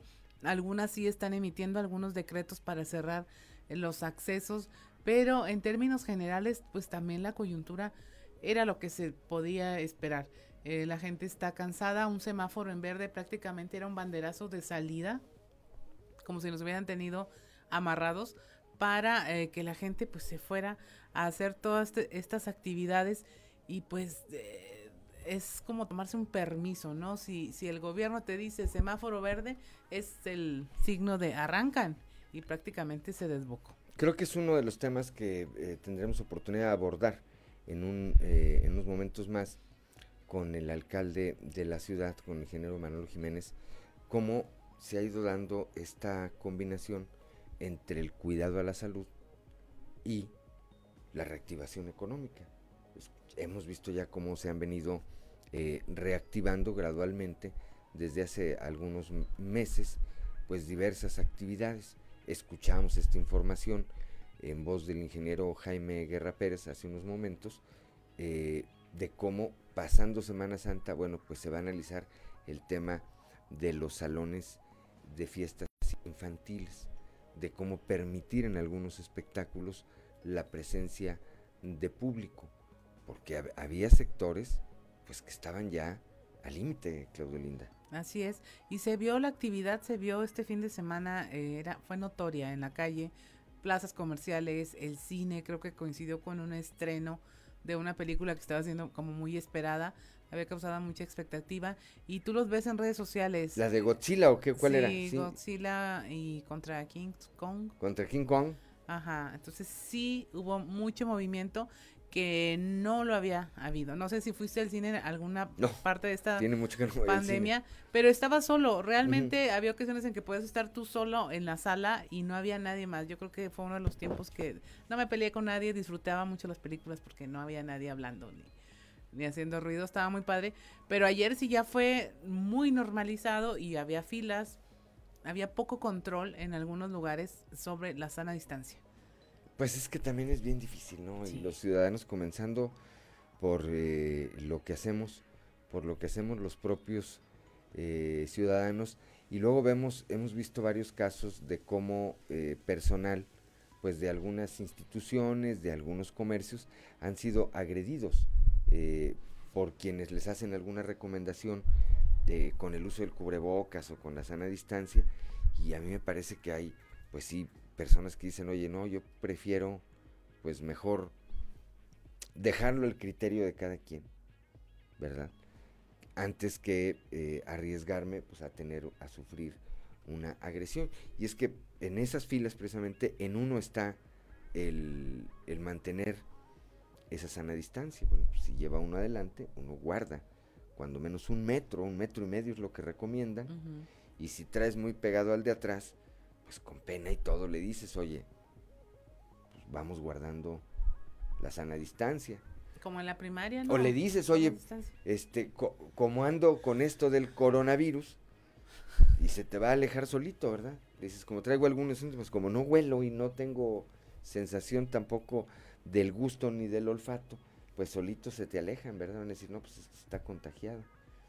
Pero, eh, bueno, me parece, me parece que a partir de ahí es el, el, primer criterio, el primer criterio pues es de nosotros los ciudadanos. Vamos a ver qué ocurre con este tema de la sierra de Arteaga. Vamos a ver eh, eh, cuando tengamos oportunidad de platicar con el alcalde cómo va o si ya quedó al, eh, liquidado en su totalidad el incendio de la que se había generado también ahí en la sierra de Zapalinamé. Con respecto al de Arteaga, bueno, el día de desde ayer estaba contemplado que este avión DC-10 de una empresa especializada iniciara operaciones. Curiosamente, las condiciones, las condiciones de nubosidad que se registraron desde temprana hora en la eh, zona eh, en la que está localizado este incendio forestal, pues impidieron que la aeronave comenzara con sus sobrevuelos y con estas descargas de cerca de 40 mil, entre 40 y 45 mil litros de agua es lo que pueden descargar en cada viaje eh, junto con eh, retardante. Y bueno pues eso eso fue eh, lo que impidió de entrada se espera que el día de hoy este avión si las condiciones climatológicas por supuesto lo permiten se espera que el día de hoy este avión esté sobrevolando la sierra de Arteaga e iniciando ya operaciones. Son las 7 de la mañana con 36 minutos, 8 de la mañana con 36 minutos allá en el municipio de Piedras Negras y como lo anunciamos desde muy temprana hora, ya se encuentra con nosotros esta mañana y le apreciamos mucho su presencia aquí al alcalde de Saltillo, al alcalde, al presidente municipal de la capital del estado, al ingeniero Manolo Jiménez Salinas. Alcalde, muy buenos días. ¿Qué tal, Juan? Muy buenos días. ¿Cómo está? Claudia, buenos días. Un saludo eh, para toda la gente que nos está viendo. Que tengan un excelente inicio semana y pues bien, aquí arrancando. Pues ahora no nos incendiaron ninguna sierra, entonces sí hubo oportunidad de platicar con usted. Ya sé, hombre, teníamos ya este, desde la semana pasada aquí este, una cita con ustedes para platicar de lo que hemos venido haciendo en Saltillo, pero pues en, primero lo primero. En una ciudad de un millón de habitantes y una región de más de un millón de habitantes, pues es impredecible a veces lo que, lo que sucede o lo que hay que atender. Y bueno, pues ese día que tenemos aquí la, la, entrevista, nos fuimos con el gobernador allá eh, a la Sierra de Arteaga para, para, atender el incendio que, que, bueno, ya le llevan un buen control. Y luego como al día siguiente, los dos días se nos prende acá Zapalinamea y por un cortocircuito. ¿Cómo va Zapalinamea, ya, ya eh, quedó, alcalde? Ya, está, ya está liquidado al 100%. la semana pasada, el jueves que fue eh, el, el, último día que estuve por ahí, ya se reportaba un 95% de control y un 90% de liquidación. Prácticamente el viernes fue un, un tema de, eh, de vigilancia eh, y de enfriamiento y ya el viernes se reportó al 100%. Esto ha llevado a que, ahorita entramos en materia, porque hay mucho que platicar, alcalde, pero, pero para agotar primero esto, esto eh, ha determinado que se refuercen las, la vigilancia, la presencia de elementos municipales en lo que corresponde al municipio que usted gobierna. Sí, digo, todas las, todas las Semanas Santas, junto con el gobernador, eh, junto con el, alcalde de Arteaga, eh, en la Secretaría de, Ecología del gobierno estatal, se hace el operativo de Semana Santa, que es un operativo preventivo y de atención para el tema de los incendios eh, forestales. Pero en esta ocasión pues empezó más temprano y empezó un poquito más estricto, ¿verdad? Donde se busca eh, prevenir, eh, eh, notificar y sancionar, en caso de que así lo sea, a quien lleve a cabo acciones que puedan desencadenar un incendio forestal. Entonces, ya está Protección Civil de Saltillo, de, Arteaga, la Policía Municipal, la Policía Ambiental. Y estamos en sintonía con el, con el secretario de Gobierno, el licenciado Fernando de las Fuentes. Y andan en todos los cañones y seguramente este fin de semana eh, eh, mucha gente se dio cuenta porque anduvieron patrullando y andan, andan como una especie de, de, de bomb, así como las, de, las que hacemos de seguridad junto con el ejército y las fiscalías y, la policía estatal, bueno, así andan, la misma modalidad, pero en un tema de protección ambiental. Pues es la única manera, es la única manera porque pues esto que estamos viendo, y ahorita vamos a platicar también de eso, esto que vimos en Arteaga, esto que vimos en Saltillo, pues ahí quienes han tenido la oportunidad de estar ahí, eh, presencialmente dicen, pues dan ganas de llorar. sí, y luego lo, lo, que decíamos, si no hacemos un operativo preventivo con esa eh, pues con ese despliegue, pues donde se nos prenda otro, pues ya en vez de traer dos o tres frentes, vamos a traer cuatro o cinco. Entonces, también fue un tema de decir, a ver, ya está, está toda nuestra gente, toda nuestra fuerza de combate a incendios concentrada en estos incendios que ya tenemos.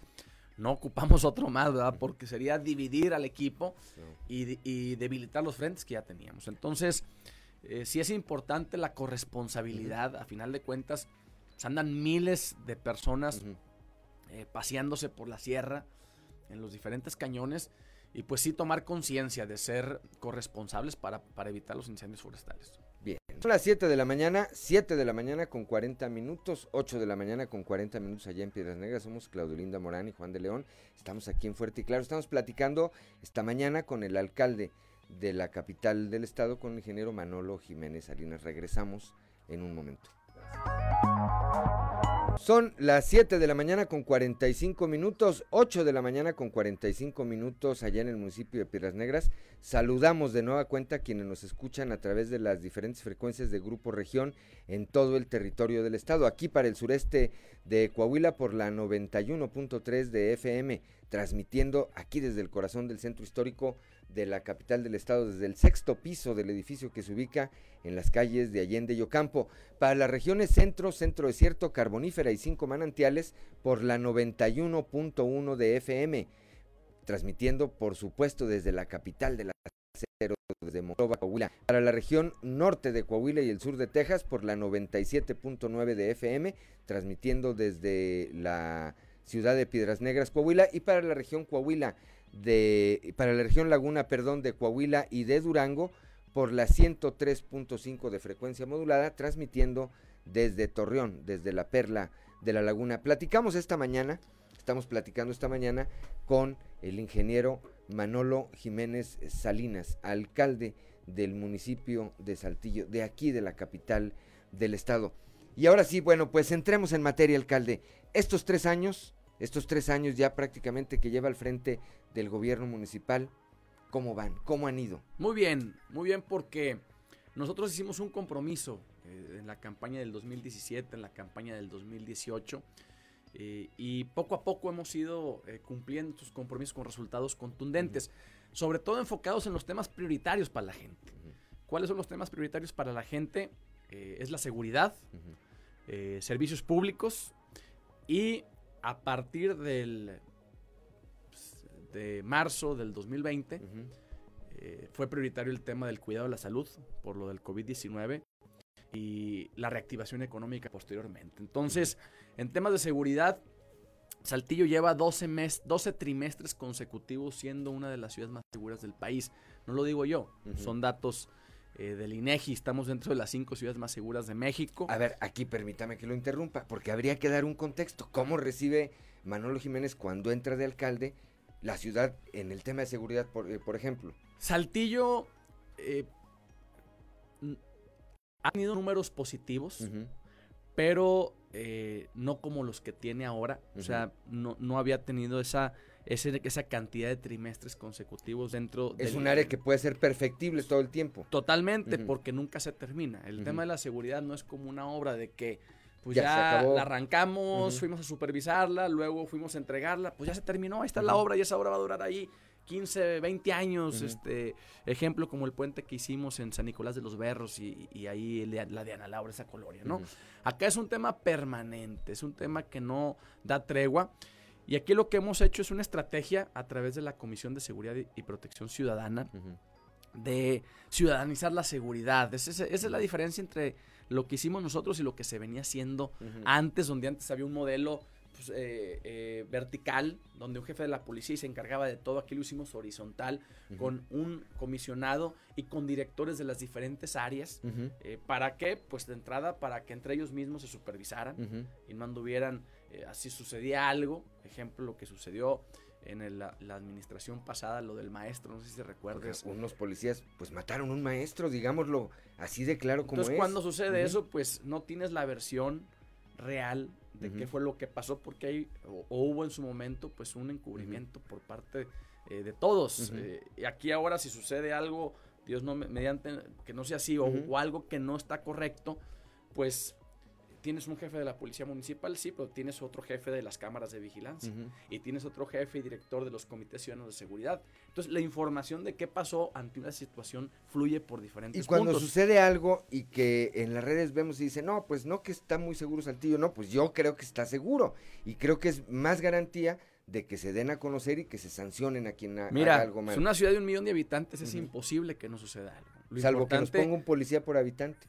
Exactamente. Lo importante es que cuando sucede, hoy en día hay una reacción determinante y fulminante eh, por parte de las instituciones. Eh, con el proyecto, la política pública más exitosa de este gobierno son los comités ciudadanos de seguridad. Hoy tenemos 50 mil saltillenses conectados a los grupos de WhatsApp y a la aplicación Saltillo Seguro. Esto está medido porque en el momento que llegamos a un buen número de ciudadanos participando en esta política pública, en esta aplicación, es cuando Saltillo por primera vez en su historia queda rankeado dentro del INEGI como la ciudad más segura de México. Solamente una sola ocasión Saltillo ha sido la ciudad más segura de México. Y esto fue en el trimestre de abril del 2019. El segundo trimestre. Entonces, ese fue un indicador de, cómo en la, en la percepción y en la realidad. Y en la realidad. Este tema de los grupos de seguridad ciudadanos jaló. ¿Y que, en qué también funcionaron? ¿O en qué nos ayudaron? Nos ayudaron a, que la policía fuera más próxima y más efectiva. Hoy la policía de Saltillo, eso sí, no pintaba, está dentro de las 10 policías más eficientes y próximas, más cercanas eh, del, país. Esto, según los datos que saca el INEGI en la encuesta y que es también un reflejo de lo que sienten los ciudadanos. Entonces, ya no tienen miedo los ciudadanos a los policías. Ya vamos a ponerle, vamos a, invertirlo, ya tienen más confianza en la policía eh, municipal. Y eso pues se ha hecho a base de cercanía, a base de, de, apoyar, por ejemplo, cada policía municipal de 2.200 que hay.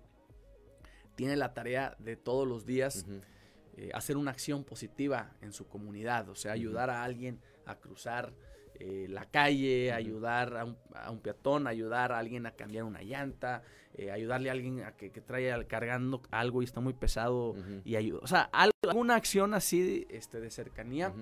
Y eso, pues multiplicadas, una acción multiplicada por el número de oficiales, por el número de días, eh, pues es lo que nos ha permitido ir generando esa confianza por parte de nuestra policía municipal con la gente. Entonces, en materia de seguridad, se hizo un gran esfuerzo, se hizo un proyecto, tenemos equipo.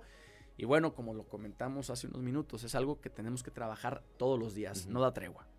Todos los días. Servicios públicos, alcalde. Eh, tenemos, antes del siguiente corte, déjeme le digo, tenemos tres minutos. Denos un, planteamiento general y regresando el corte. Bueno, servicios públicos, aquí eh, había un rezago eh, en, en, varios temas importantes y es un rezago que hemos cubierto y que además hemos pues eh, le hemos avanzado bastante. Ejemplo, eh, hicimos el programa más grande de servicios públicos en la historia del municipio, que son el programa Saltillo se prende, donde modernizamos las luminarias en cada calle, en cada cuadra, en cada colonia, y con esto pues mejoramos el servicio, ahorramos energía eléctrica, ahorramos lana y además eh, hicimos nuestras calles más seguras. Va amarrado con un tema de seguridad. Va amarrado con un tema de seguridad porque eh, el, servicio público del alumbrado está directamente conectado al tema de la percepción de seguridad. Entonces, hicimos este, este gran proyecto.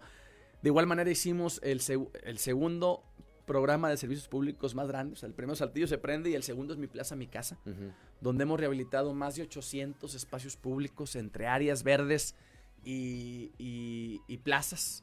Entonces aquí enchulamos prácticamente todas las plazas públicas de las colonias y barrios y en el tema de recolección, eh, pues se compraron 23 camiones. Saltillo tenía 40 cuando llegamos, funcionando. Compramos 23, o sea, eh, el 50% de los que ya había. Tenemos sesenta y tantos camiones eh, jalando hoy en día en Saltillo. ¿Y por qué te menciono estos tres proyectos de servicios públicos? Porque son los tres servicios públicos mejor calificados de, Saltillo. El tema del alumbrado público número uno. Número dos, eh, recolección de basura. Número tres, agua, que estamos en conexión con aguas de Saltillo. Y número cuatro, el tema de embellecimiento urbano, que es importante para una ciudad, eh, pues que esté ordenada, que estén funcionando.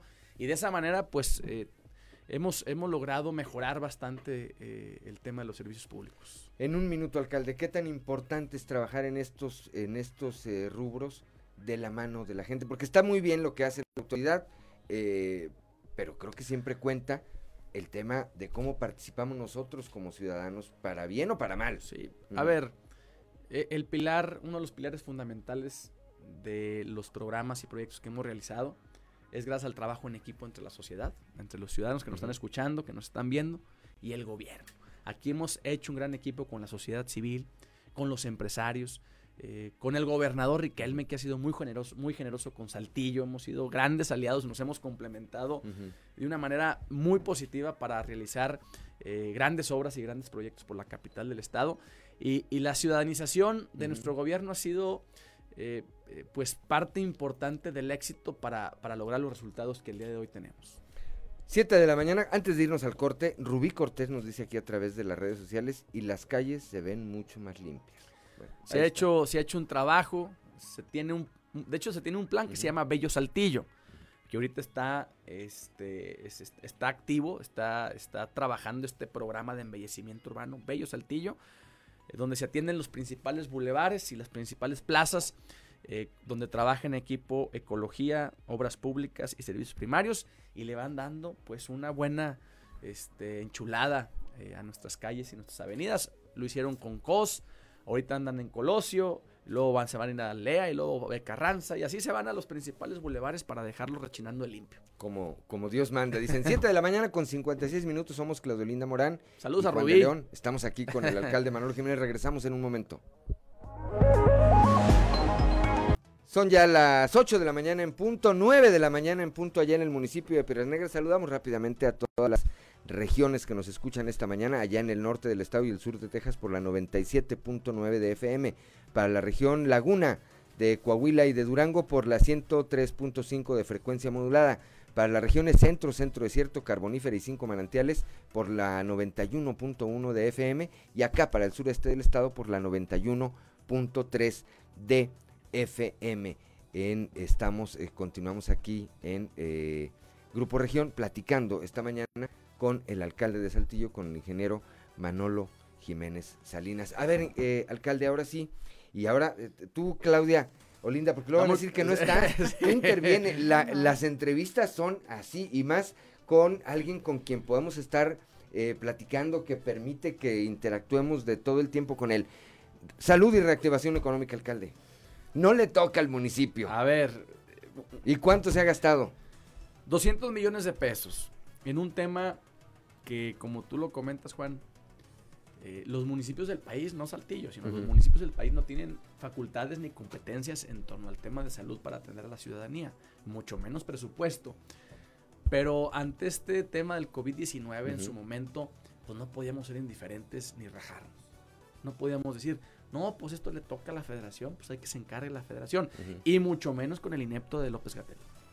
Que, digo, y, pues me fui corto, ¿no? Ahí con el calificativo. Porque... Cuando dicen, perdón por este, con todo respeto, es que te van a decir algo que es en sentido contrario, claro. O sea, por, ¿cómo es posible que quien llevó las riendas del COVID-19 en este país haya dicho en un principio que como en un escenario trágico iban a fallecer 6 mil, 8 mil personas? Eh, que nos estuvieron diciendo en varias partes que ya tenía controlada la situación, que no iba a pasar nada. Él junto con el presidente de este gobierno de Morena que está destruyendo y que decía que no había que usar el cubrebocas. no cubrebocas. Que era un mito. Ya después de escuchar todo eso y ver lo desastroso que fue para todos, porque fue algo que nos impactó. Todos perdimos familiares, amigos, conocidos. En el tema económico fue también un golpe muy fuerte. Y, y, seguir escuchándolos como que nos fue bien y que no pasó nada, después de tener 200, más de, bueno, creo que ayer una nota, ¿no? De 300 y tantas mil personas que fallecieron por el COVID-19. Pues nosotros que sí conocemos a la gente de aquí, que sí conocemos por nombre y apellido a muchas familias que sufrieron, pues no podíamos decir, pues hay que se encarguen los de allá, de la federación, porque hubiera sido mucho peor el impacto aquí en Saltillo. ¿Qué se, ¿Qué se hizo en temas de COVID y en temas de reactivación económica? Primero, dar un golpe de timón al plan que teníamos. Porque junto con el gobernador Riquelme y nosotros teníamos, veníamos teniendo un plan en el 2018, 2019, 2020, ya íbamos enfilados, arrancamos el 2020 con la inauguración del Mirador y venía el festival eh, eh, este, recargado de rodeo y venía el aniversario de Saltillo y venían venían muchas cosas, este, muy, venía el tema de los 50 años de los zaraperos, venía el, equipo que ya, que ya vamos a jugar esta temporada de, la Liga del Norte, un equipo de zaraperos para la Liga del Norte de Coahuila, en fin, traíamos muchos planes. Pues tuvimos que dar un golpe de timón y decir, a ver, todo lo que teníamos está, se queda en stand-by. Y vamos a poner como prioritario lo que es seguridad, sigue siendo, salud y reactivación económica. Entonces aquí se hizo un plan, se conformó un equipo, se integraron eh, los subcomités desde donde hemos ido tomando las decisiones localmente, porque no es lo mismo, imagínate, si no era lo mismo lo que pasaba en Saltillo que lo que pasaba en Torreón, que lo que pasaba en Piedras Negras, que lo que pasaba en la Carbonífera, pues mucho menos era lo mismo lo que pasaba en Coahuila, lo que pasaba en Guerrero, lo que pasaba en Baja California.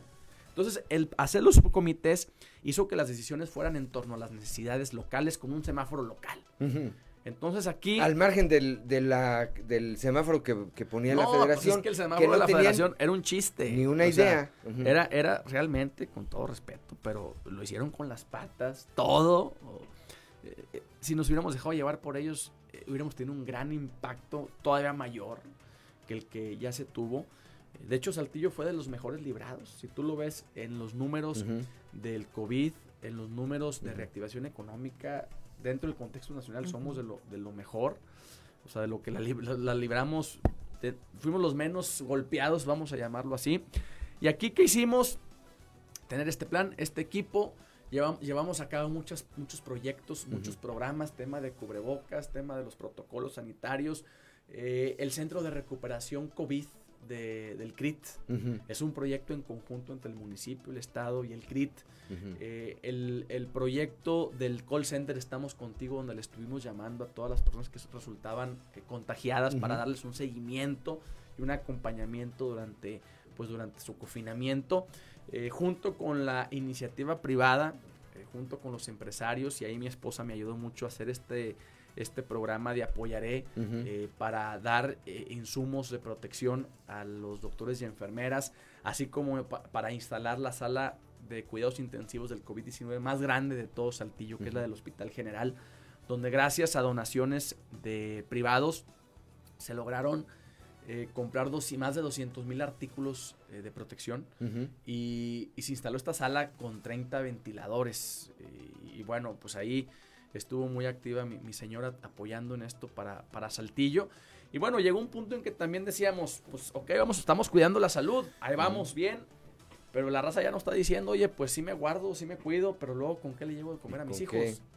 ¿Con qué pago los indirectos eh, de la casa? Entonces ahí fue donde tuvimos que ir haciendo un plan equilibrado para así cuidar la salud, pero al mismo tiempo ir reactivando la economía. Por eso aquí en Saltillo, desde el 18 eh, de mayo, junto con el gobernador y el subcomité, se tomó la decisión de reaperturar, eh, ir reactivando la economía. Y desde el 18 de mayo del 2020 andan 300 mil saltillenses jalando. Que eso es oro molido. ¿Por qué? Porque hoy en día Saltillo es la ciudad con mayor recuperación de empleos del país. Hace la semana pasada fui, me invitó el gobernador a una feria del empleo. Fíjate qué fregón ese evento. O sea, la que hubo aquí en Saltillo, Fue la primera presencial, además. He ido yo a. Pues, no sé, desde que soy alcalde iba a 15 ferias del empleo. Y antes ir a una feria del empleo, pues no se sentía este tan conmovedor como esta última. ¿Por qué? Porque si algo sobraba en Saltillo era chamba. O sea, antes al revés, la bronca de las empresas es que conseguir pues personal. conseguir raza. Este, aquí el que no jalaba era por flojo. Porque antes, pues las empresas, había vacantes por todos lados. Se peleaban, ¿no? Se peleaban. Eso era muy bueno porque mejoraban las condiciones, daban sus bonos, los salarios o las prestaciones. fue genial. Entonces ir a una feria del empleo, pues era, servía más que todo para las empresas que para, los, para las personas. Este, bueno, ahora, ahora el sentimiento fue muy conmovedor porque decir, oye, venir a esta feria del empleo y que las empresas tengan alrededor de 4.000 vacantes disponibles es genial. claro. O sea, después de una pandemia, después del momento o de la adversidad más grande que hemos tenido como comunidad en los últimos 50 años, que fue el 2020, que nos tocó gobernar ese momento y salimos bien librados. Luego dicen, pues te tocó el COVID, qué mala onda. Le dije, pues sí que la onda porque teníamos muchos proyectos, pero también eh, nos puso a prueba. Son pruebas, son pruebas, son pruebas que, que para cuando se ofrezca, eh, uno ya puede decir lo que hizo, no lo que va a hacer, y cómo lo hicimos y cómo lo sorteamos. Entonces, fue el momento más adverso que hemos vivido como comunidad en los últimos 50, 60 años. Este, es más, yo creo que hasta yo creo que después de la revolución ha sido lo más, lo más adverso. Entonces, eh, pues Saltillo está de pie y Saltillo está echado para adelante y, la economía va jalando. Y sí nos duele mucho el momento que vivimos y sobre todo por la indiferencia del centro. A eso iba, a ver.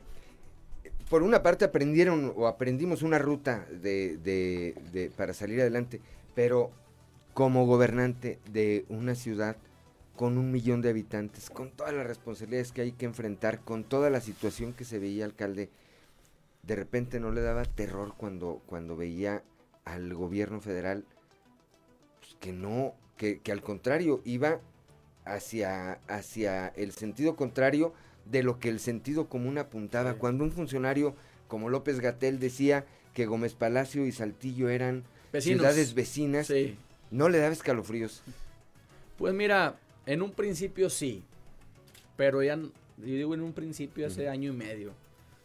Porque esto viene desde antes del, desde antes del COVID.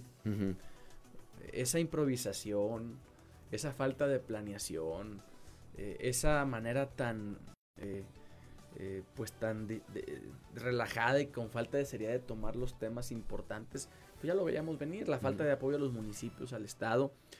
Entonces simplemente aquí se magnificó. ¿Por qué? Porque ahora sí había un problema grande enfrente. Y pues ahí están los resultados del gobierno de Morena ante una crisis de la pandemia, donde pues somos el, el tercer país con más muertos en el mundo. Eh, eh, hubo, un, golpe a la economía de las micro, pequeñas y medianas empresas fuertísimo y no hubo un programa de, recuperación y de salvación así como el que tuvo Estados Unidos, otros países. Eh, y luego dices, bueno, a lo mejor y no había lana, ¿verdad? Por eso el gobierno pues dijo, pues no hay, no hay de dónde. Pero, ¿cómo te explicas el reporte de la Auditoría Superior?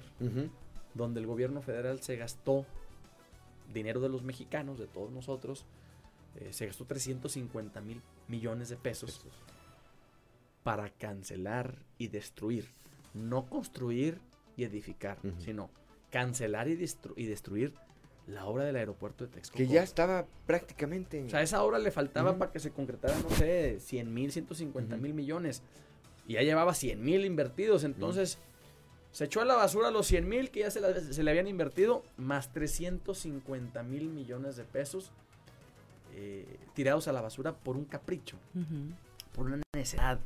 Ah, que si había corrupción, pues mete al bote, cabrón, a los que, a los que le hicieron mal. Pero ¿por qué tienes que gastarte y tirar a la basura, que es equivalente a hacer corrupción? Porque al final de cuentas la lana se la llevan, la lana no existe para la gente. ¿Por qué? ¿Por qué te, por qué te lo llevas en cuenta? O sea, castiga a los que la hicieron pero que no la paguemos todos los mexicanos. Y luego tú, tú, tú dijeras, bueno, pues son 350 mil millones de pesos, pero hay otros 300 mil para la salud eh, y hay otros 300 mil para la reactivación económica. No. Bueno, pues, Entonces, el, gobierno de Morena prefirió gastarse, tirar a la basura ese dinero, que metérselo directamente a la lucha contra el COVID o a la reactivación. Mira, 350 mil millones de pesos, que fue lo que tiró a la basura el gobierno de Morena por el capricho de cancelar el aeropuerto. Eh, con ese dinero, ahí te va lo que, si yo hubiera sido presidente, lo que hubiera hecho. Con esa lana pude haber apoyado al millón de micro, pequeñas y medianas empresas que quebraron con 350 mil pesos a fondo perdido, regalados. Para ese negocito que la vio dura y tuvo que despedir a sus dos o tres empleados, que a final de cuentas, pues generan un caos porque no hay herramienta más poderosa para la prosperidad de una familia que el que los integrantes de esa familia tengan empleo. Claro. Eso es lo más poderoso que le puede dar un gobernante a su país, a su estado, a su ciudad, condiciones para que se generen inversiones y que por ende exista empleo y que por ende las familias tengan acceso a estos buenos empleos. ¿Para qué? Para que tengan grandes ingresos. Los programas sociales son importantes, pero son complementarios. Sí, pero no son la solución al desarrollo. una familia. desarrollo. Y, a ver, y este es el caso de Venezuela, Juan. Ahora, para muestra. Yo lo veo con la mano tendida de no para que me den, sino cómo ayudo, cómo hacemos con el gobierno federal, con Reyes Flores, cómo le hacemos para las Ah, el otro día hablé con él. A ver, ¿qué le dijo con lo de la vacunación? Bien, buena, buena onda. Le, buena onda. ¿Le van a entrar a participar? Sí, sí, le vamos a entrar. Bueno, eso fue lo que me comentó. Eh, le hablé, el, el, el, subcomité presentó un plan de vacunación profesional hace dos o tres semanas que viene del plan de vacunación que se hizo en Texas, específicamente en Austin, que es nuestra ciudad hermana, que nos lo compartió, y también en San Pedro Garza García, Nuevo León, eh, donde trabajaron muy de la mano el delegado, la delegada, allá es una delegada, y eh, el alcalde este, de, San Pedro Garza García, Miguel. Eh, y bueno, aquí el subcomité que está integrado este, cuando me, me, decía, me decía Reyes, oye, pues es que se, te adelantaste. Le dije, yo no fui, fue el subcomité que viendo el tema de la vacunación como algo tan importante, presentó este proyecto basado en, en casos de éxito. Entonces, pues ahí está, si le quieren mejorar, si traen otros lugares, otras opciones para hacer la vacunación, perfecto. Pero le dije, oye, Reyes, yo creo que es importante que este proceso de vacunación en Saltillo lo llevemos a la altura, ¿no? Por, por, si somos de las mejores ciudades de México para vivir, si tenemos los mejores indicadores en materia de calidad de vida, de seguridad, de reactivación económica, pues que también seamos un referente en materia de vacunación. Entonces quedó muy formal que el día de mañana nos veíamos, nos veíamos ya en, en, persona eh, para ver en qué lo ayudamos, eh, en qué podemos colaborar el municipio, el Estado y la Federación en ese tema tan importante para nuestra gente. Hoy en día, uno de los temas más importantes para el ciudadano es vacunas. Porque sí, y, y hay que aprovechar el momento, porque tenemos una baja ocupación hospitalaria. Sí. Y la única manera de que no se venga otro pico es que nos ayude la federación a que lleguen las vacunas. ¿Por qué? Porque ellos fueron los únicos que las pudieron comprar. Si una empresa quiere comprar y meter No vacunas, puede. lo El- tiene prohibido. El gobierno del estado quiso hacerlo. y, y Lo- el gobierno dijeron federal lo tiene acaparado. Entonces, si lo tiene, lo más fácil hubiera sido que libre mercado, que cada quien trajera las que pudiera para que entre todos nos fuéramos vacunando. Claro. Pero bueno, ellos decidieron, el gobierno este, federal decidieron pues manejarlo así, pues ahora que nos las traiga. Y, y aquí vemos cómo nos organizamos para que eh, los saltillenses tengan un, eh, pues una jornada de vacunación a la altura de la capital de Coahuila. Entonces, eh, bien con Reyes, mañana nos juntamos y ahí les platicamos qué, qué sale de esta reunión. Ya que le pongan fecha y... Yo y- creo que más que fecha, organización, porque a lo mejor él tampoco tiene este pues el control de que si llegan o no las vacunas, para ser realistas, ¿verdad? Él, a él le, le dicen, oye, pues ahí te van tantas, pero no es como que depende de él que lleguen, sino depende de, de- de la gente de, del gobierno federal allá en la Ciudad de México. Entonces, que nos manden las vacunas una vez que nos lleguen, junto con el doctor Bernal, junto con el gobernador Riquelme, junto con eh, Reyes Flores y junto con el municipio, yo creo que podemos hacer un gran programa de vacunación. Son las 8 de la mañana, 8 de la mañana con 16 minutos. Seguimos platicando esta mañana aquí con el ingeniero Manolo Jiménez Salinas, alcalde de Saltillo. Echados para adelante, además de ser una frase que es muy del norte, Sí.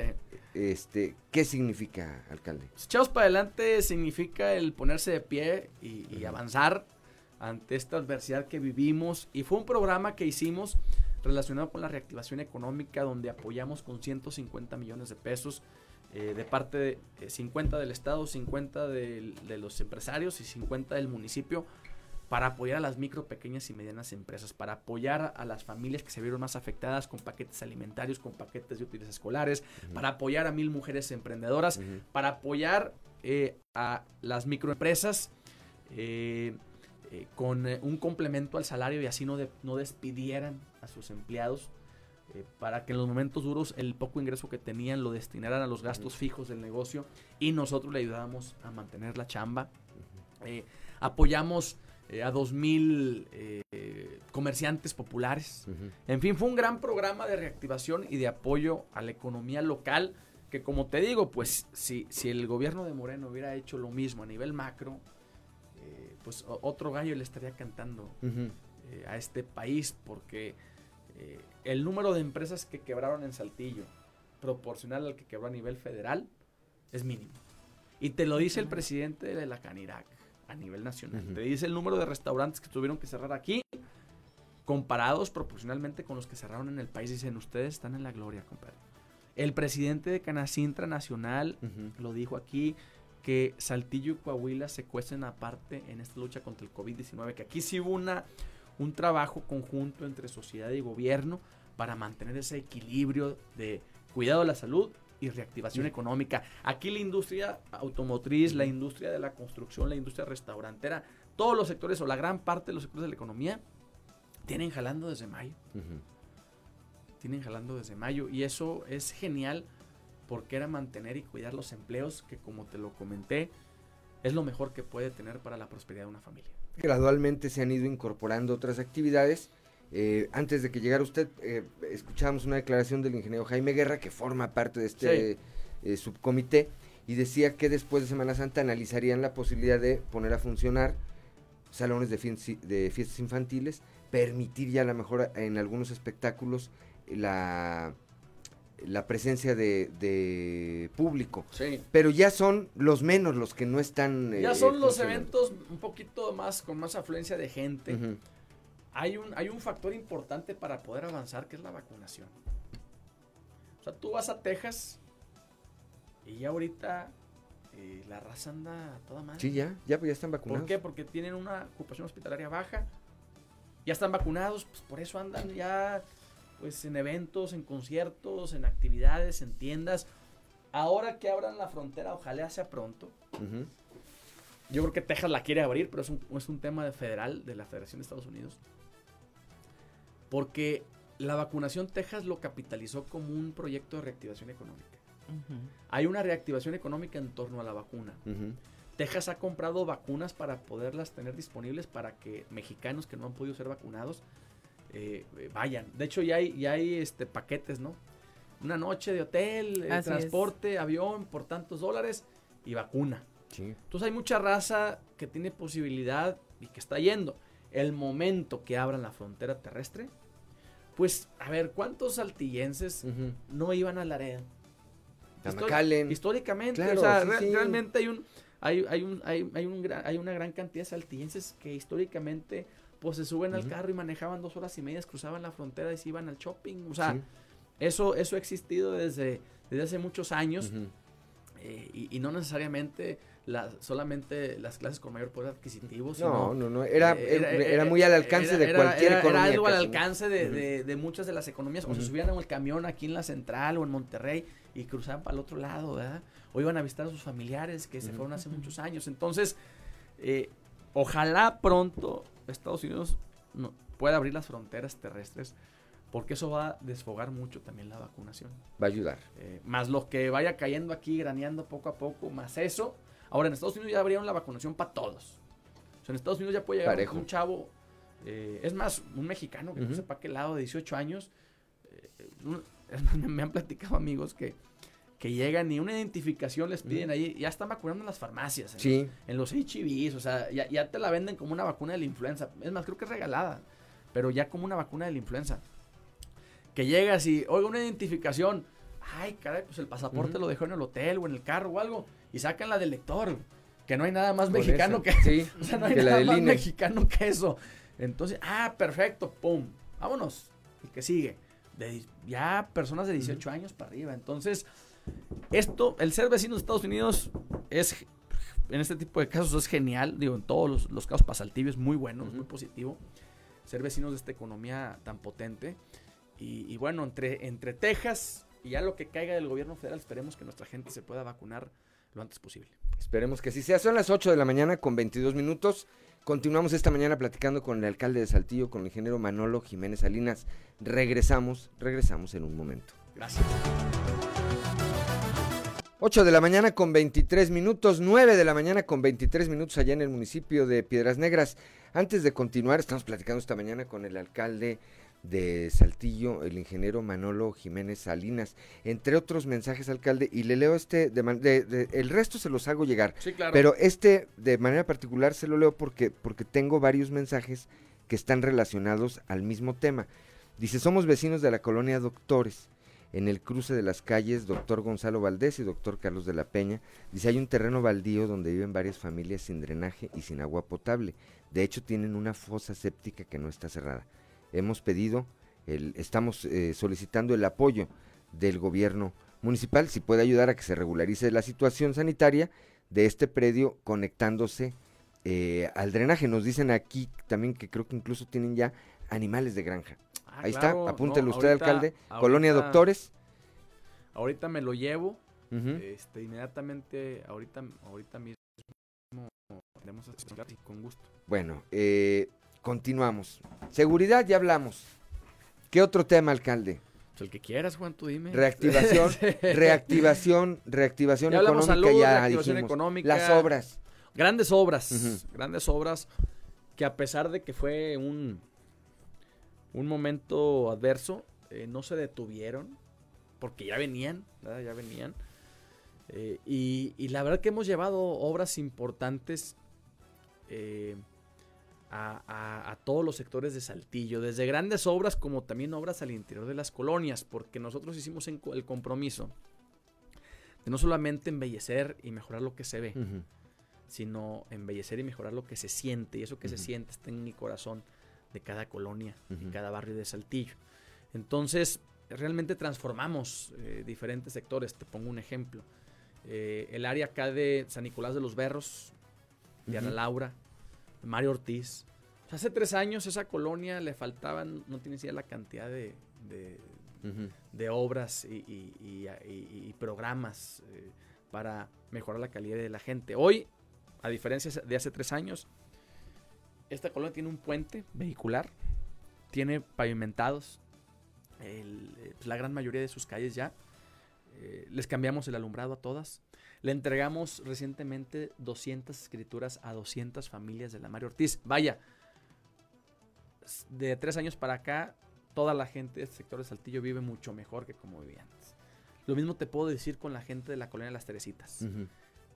Lomas del Refugio, Niños Héroes. Las colonias que están en este sector más al sur de Saltillo, pues les cambiamos eh, su día a día con la construcción del multideportivo El Zarape donde todas las niñas, los niños y los jóvenes, adolescentes de este sector, pues tienen acceso a una cuadra de su casa, eh, a una alberca semiolímpica. Instalaciones de primer nivel. A unas canchas de fútbol 7 de primer nivel, a un gimnasio techado.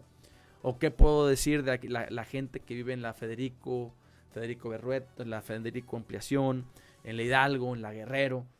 Pues toda esta raza tenía al centro de sus colonias pues, un arroyo que era un, foco de infección, era un arroyo basura, basurero, ah, basurero slash arroyo, eh, con escombro, animales muertos, basura. Bueno, aquí transformamos dos kilómetros eh, en el centro de estas colonias con la línea verde, pues donde los niños van a tener acceso a un parque de primer mundo también. Y así lo hemos, así lo hemos venido haciendo con muchas otras colonias donde realmente fuimos atendiendo lo que nos pidieron porque nosotros tenemos recorriendo Saltillo ya por 12 años. Nuestra Biblia para gobernar fuese sentir y pensar que recogimos por 10 años en las colonias, barrios y ejidos de Saltillo, que hablando de los ejidos, en el 2018 hicimos una inversión histórica de 125 millones de pesos en obras y programas y que seguimos detonando inversión para los ejidos a pesar que la federación a eso sí les dio un cortón total. Entonces, eh, a, mí, a mí no se, no se me olvida, ni se me va a olvidar nunca por qué llegué a ser alcalde yo llegué gracias al apoyo de la gente, de la gente de las colonias populares, de los barrios. Que hoy los ve y, les dice, oye, habíamos quedado en esto y, ahí está, está cumplido. Y, está cumplido porque para nosotros la mejor manera de honrar la confianza de la gente es cumpliendo. Si quieres ahora que se acaben las campañas, eh, me traigo mi díptico del 2017 y del 2018 para que me hagan aquí un examen práctico. Palomear. Palomear. A ver, así es como se mide eh, al, gobernante, ¿no? ¿Qué, prometió en campañas? ¿Y qué cumplió? Por eso, aquí que la gente nos está escuchando, no solamente de Saltillo, sino de todo Coahuila, quienes les mandamos eh, un saludo eh, desde acá, desde la capital. Por eso en campañas hay que estar bien al tiro. Porque y fíjate, yo lo veía mucho eh, cuando era diputado, cuando era presidente del PRI aquí en, el, aquí en Saltillo, o cuando andaba de regidor, que nunca, nuestro trabajo en Colonia fue permanente. Entonces, pues, mientras no había campañas, pues andábamos solos haciendo eventos en Colonia. A un mes de que empezaran las campañas, empezaban a aparecer otros actores de otros partidos. Los Mesías. Ahora sí, muy preocupados por el bienestar de la gente, muy preocupados por su calidad de vida y, pues les llegaban a prometer pues una bola de cosas, ¿no? Eh, por eso es importante que la gente, digo, la gente lo sabe, la gente es muy inteligente, eh, que la gente pues eh, se dé cuenta de esto y que valore a los candidatos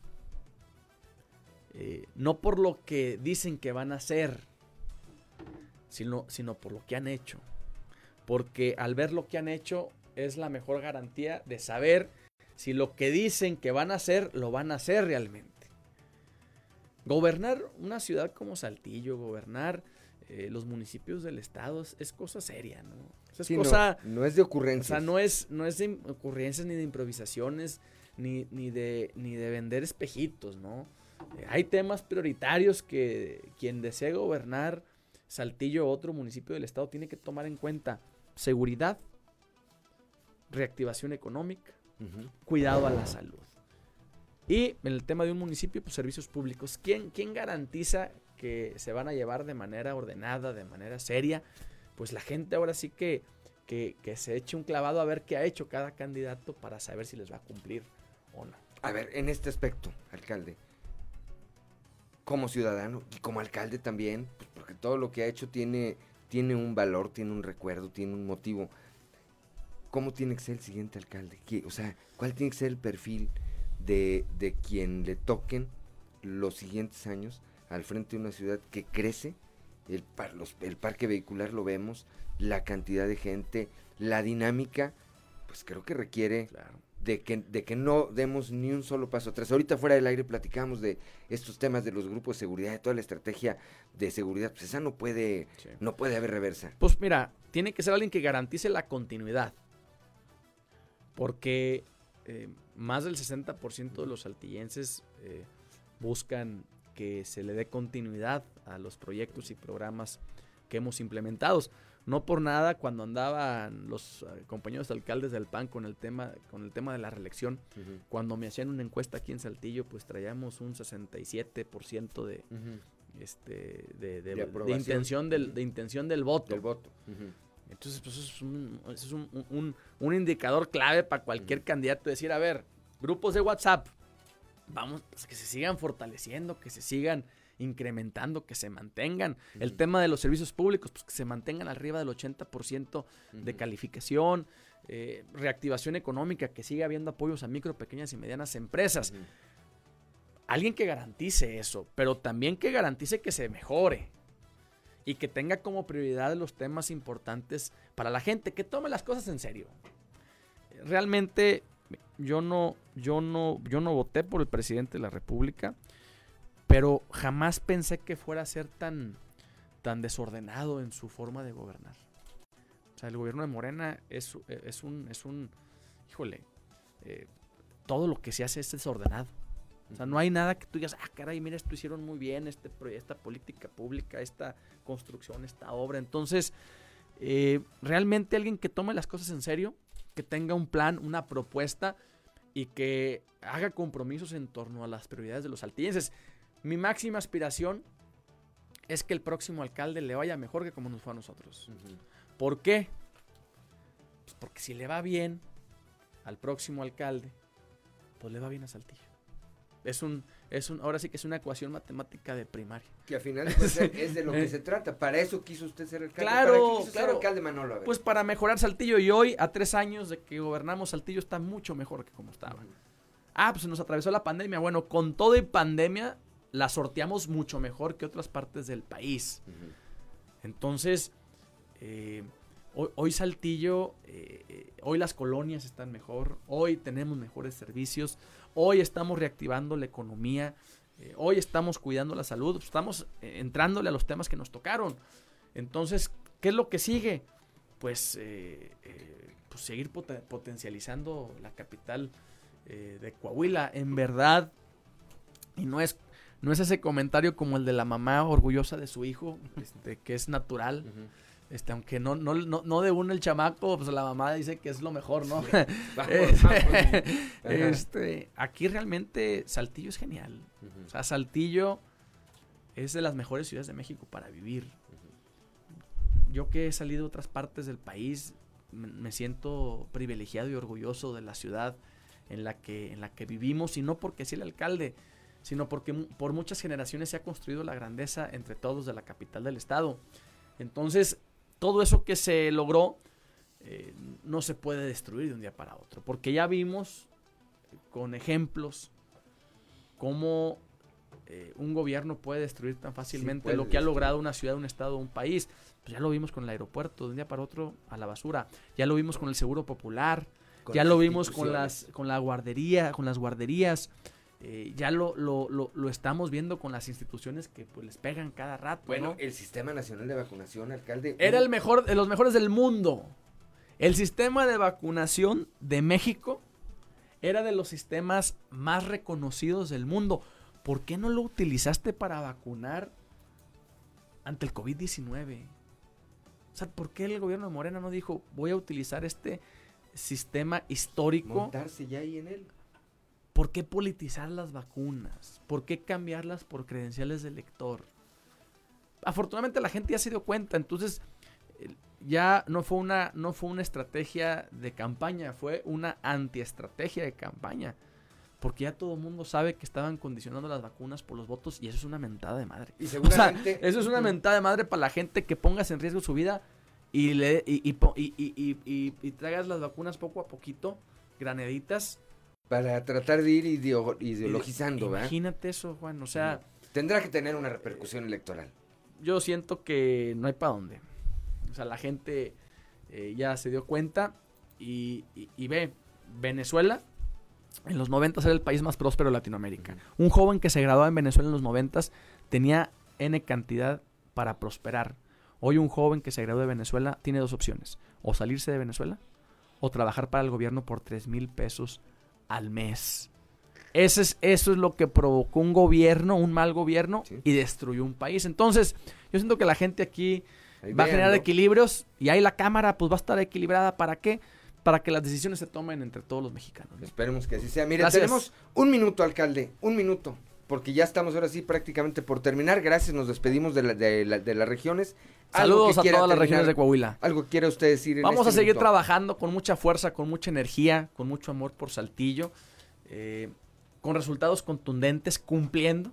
Eh, ya prácticamente en los próximos días cumplimos el 100% de los compromisos eh, de campaña como te lo comentaba, esto lo hacemos porque esa es la mejor manera de honrar la confianza eh, de nuestra gente. Así que es importante que sigamos trabajando todos unidos y que juntos, como la gran familia saltillense que somos, sigamos construyendo la grandeza de la capital de Coahuila. Y sigamos platicando más adelante. Claro, claro. muchas gracias. Me traigo los dípticos para revisarlos y los revisamos, eh, los checamos con gusto. Un fuerte abrazo a toda nuestra gente de Saltillo y de Coahuila. Bien, gracias pues Juan, gracias. Nos despedimos esta mañana, gracias Claudino, eh, Claudolinda Morán, a todo el equipo de producción, pero sobre todo usted que nos distingue con el favor de su atención. Lo esperamos el día de mañana a partir de las 6 y hasta las 8 de la mañana. Muy buenos días. 8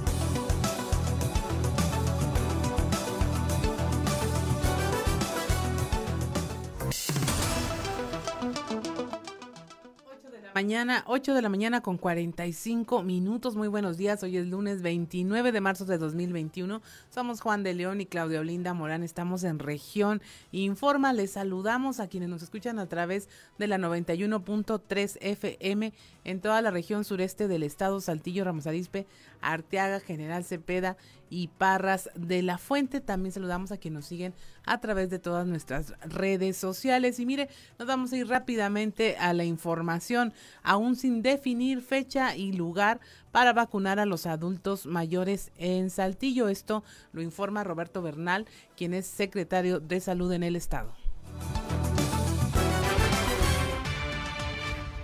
Van a llegar 70 mil vacunas, de las cuales 20 mil vienen para acá.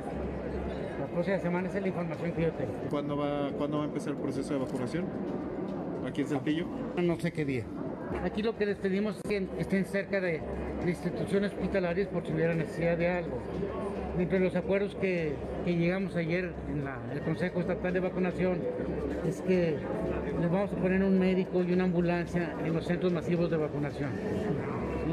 Vamos a, tratar de solicitar a, las escuelas de medicinas que los correcaminos sean alumnos del último año y que los vacunen también, que serán alumnos del último año de medicina, de odontología y de enfermería. Entonces, en vez de ser una persona que no tiene la menor idea de, esto, pues ya son muchos que tienen muy avanzado eso.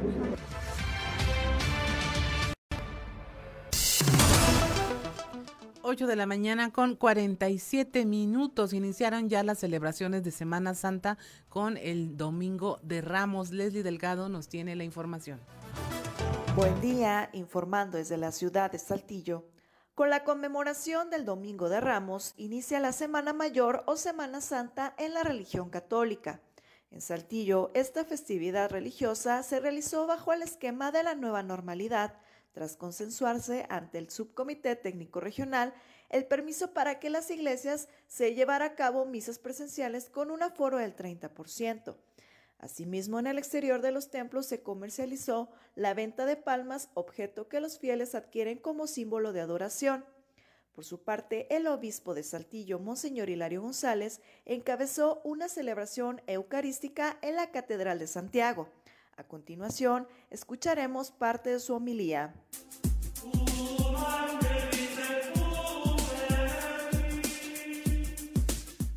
Escupitajos y golpes. Pedro, no has podido velar conmigo. Y tal vez también nosotros a veces experimentamos esto en nuestras relaciones interpersonales. La traición, la mentira, la envidia, el fracaso. Cuántas de nuestras familias, cuántas de nuestras comunidades, la misma sociedad en la que vivimos, que está destejida, agraviada por tantas injusticias. Y tenemos la tentación de ser ojo por ojo, diente por diente. Y tenemos la tentación de vengarnos y también desacreditar y también ofender. Pero Jesús sigue siendo amigo. Jesús sigue haciendo la voluntad de su Padre por amor a sus hermanos. Sigue siendo amigo de Judas, sigue siendo amigo de sus discípulos.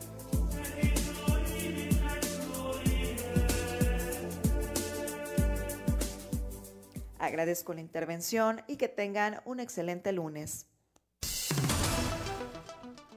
8 de la mañana con 49 minutos.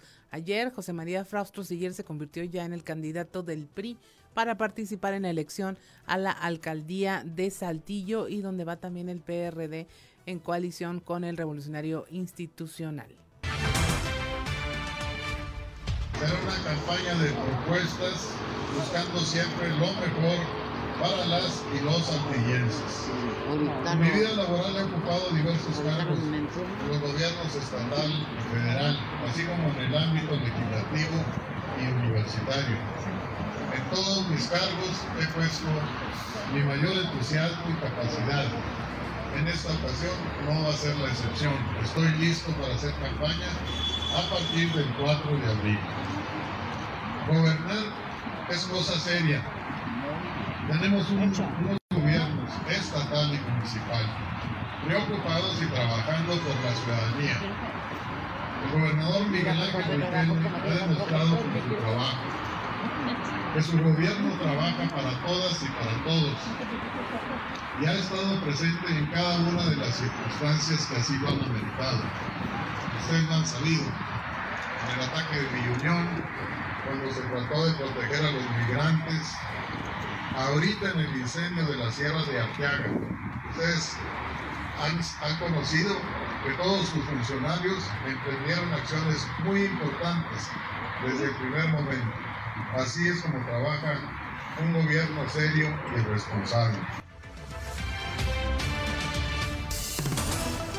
8.51 de la mañana, la temperatura en Saltillo 13 grados. También se registró Armando Guadiana como candidato a la alcaldía de Saltillo en el Instituto Electoral de Coahuila, pero por Morena.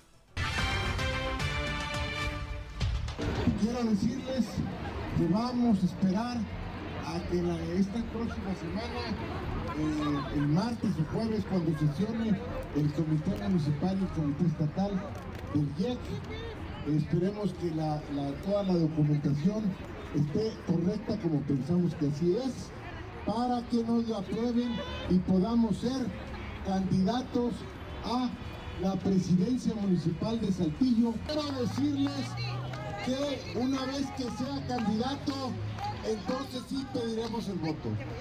Pedimos que la contienda sea limpia, que la ciudadanía vote por quien quiera, pero que no nos roben ni nos metan votos. 8 de la mañana con 52 minutos. También en temas electorales, la Comisión de Blindaje Electoral está capacitando a los funcionarios públicos para que sepan cómo seguir con las actividades durante el proceso electoral y que los programas sociales se utilicen de acuerdo a las reglas de operación y de ninguna manera para promover a ningún candidato o partido. La secretaria de Fiscalización y Rendición de Cuentas en Coahuila, Tere Guajardo Berlanga, nos tiene esta información. Comisión de Blindaje Electoral que tiene como objetivo que los programas sociales se utilicen de acuerdo con las reglas de operación y por supuesto que no sean para promover a ningún candidato y a ningún partido político. Esta comisión está conformada por diputados de las diferentes fracciones parlamentarias y por secretarios del gabinete estatal. Eh, tenemos un plan de trabajo ya autorizado por parte de los integrantes que consta de varios ejes capacitación en materia de qué es lo que pueden hacer y no los funcionarios públicos, es decir, en materia de responsabilidades administrativas y delitos electorales. Esta capacitación la hacemos junto con la Fiscalía especializada en delitos electorales y con los órganos en ocasiones electorales. También eh, tenemos un eje de sociabilización es decir, de impulsar a los ciudadanos a que denuncien en caso de que detecten alguna irregularidad y por el otro lado en las reuniones con los eh, alcaldes de los 38 municipios en materia del protocolo de seguridad eh, del día D y el protocolo de actuación.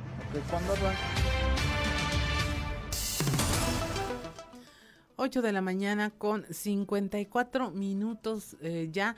Bueno, ya nos vamos, nos despedimos. Le invito a que en nuestras redes sociales este, vean la entrevista con el alcalde Manolo Jiménez. Estuvo hace unos momentos aquí conversando ampliamente con nosotros.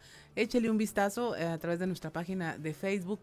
Ahí la podrá encontrar. Tiene unas ideas muy interesantes sobre lo que quiere para el futuro de Saltillo. Seguramente usted estará de acuerdo con ello. Le doy las gracias a todos nuestros compañeros que estuvieron apoyándonos en esta emisión sobre todo lo que siempre le decimos, tome decisiones informadas, vea todos los ángulos, todos los puntos de vista posibles, infórmese, eh, analice y tome la mejor decisión. Igual que cuando usted va a adquirir algún producto por el que tenga que pagar, Igual lo que consume en materia de noticias es igual de importante porque le va a ayudar a elegir, a decidir y a tomar una postura referente a cualquier tema que usted, con cualquier tema que se tope en la vida. Somos Juan de León y Claudio Linda Morán y esto fue Región Informa Saltillo.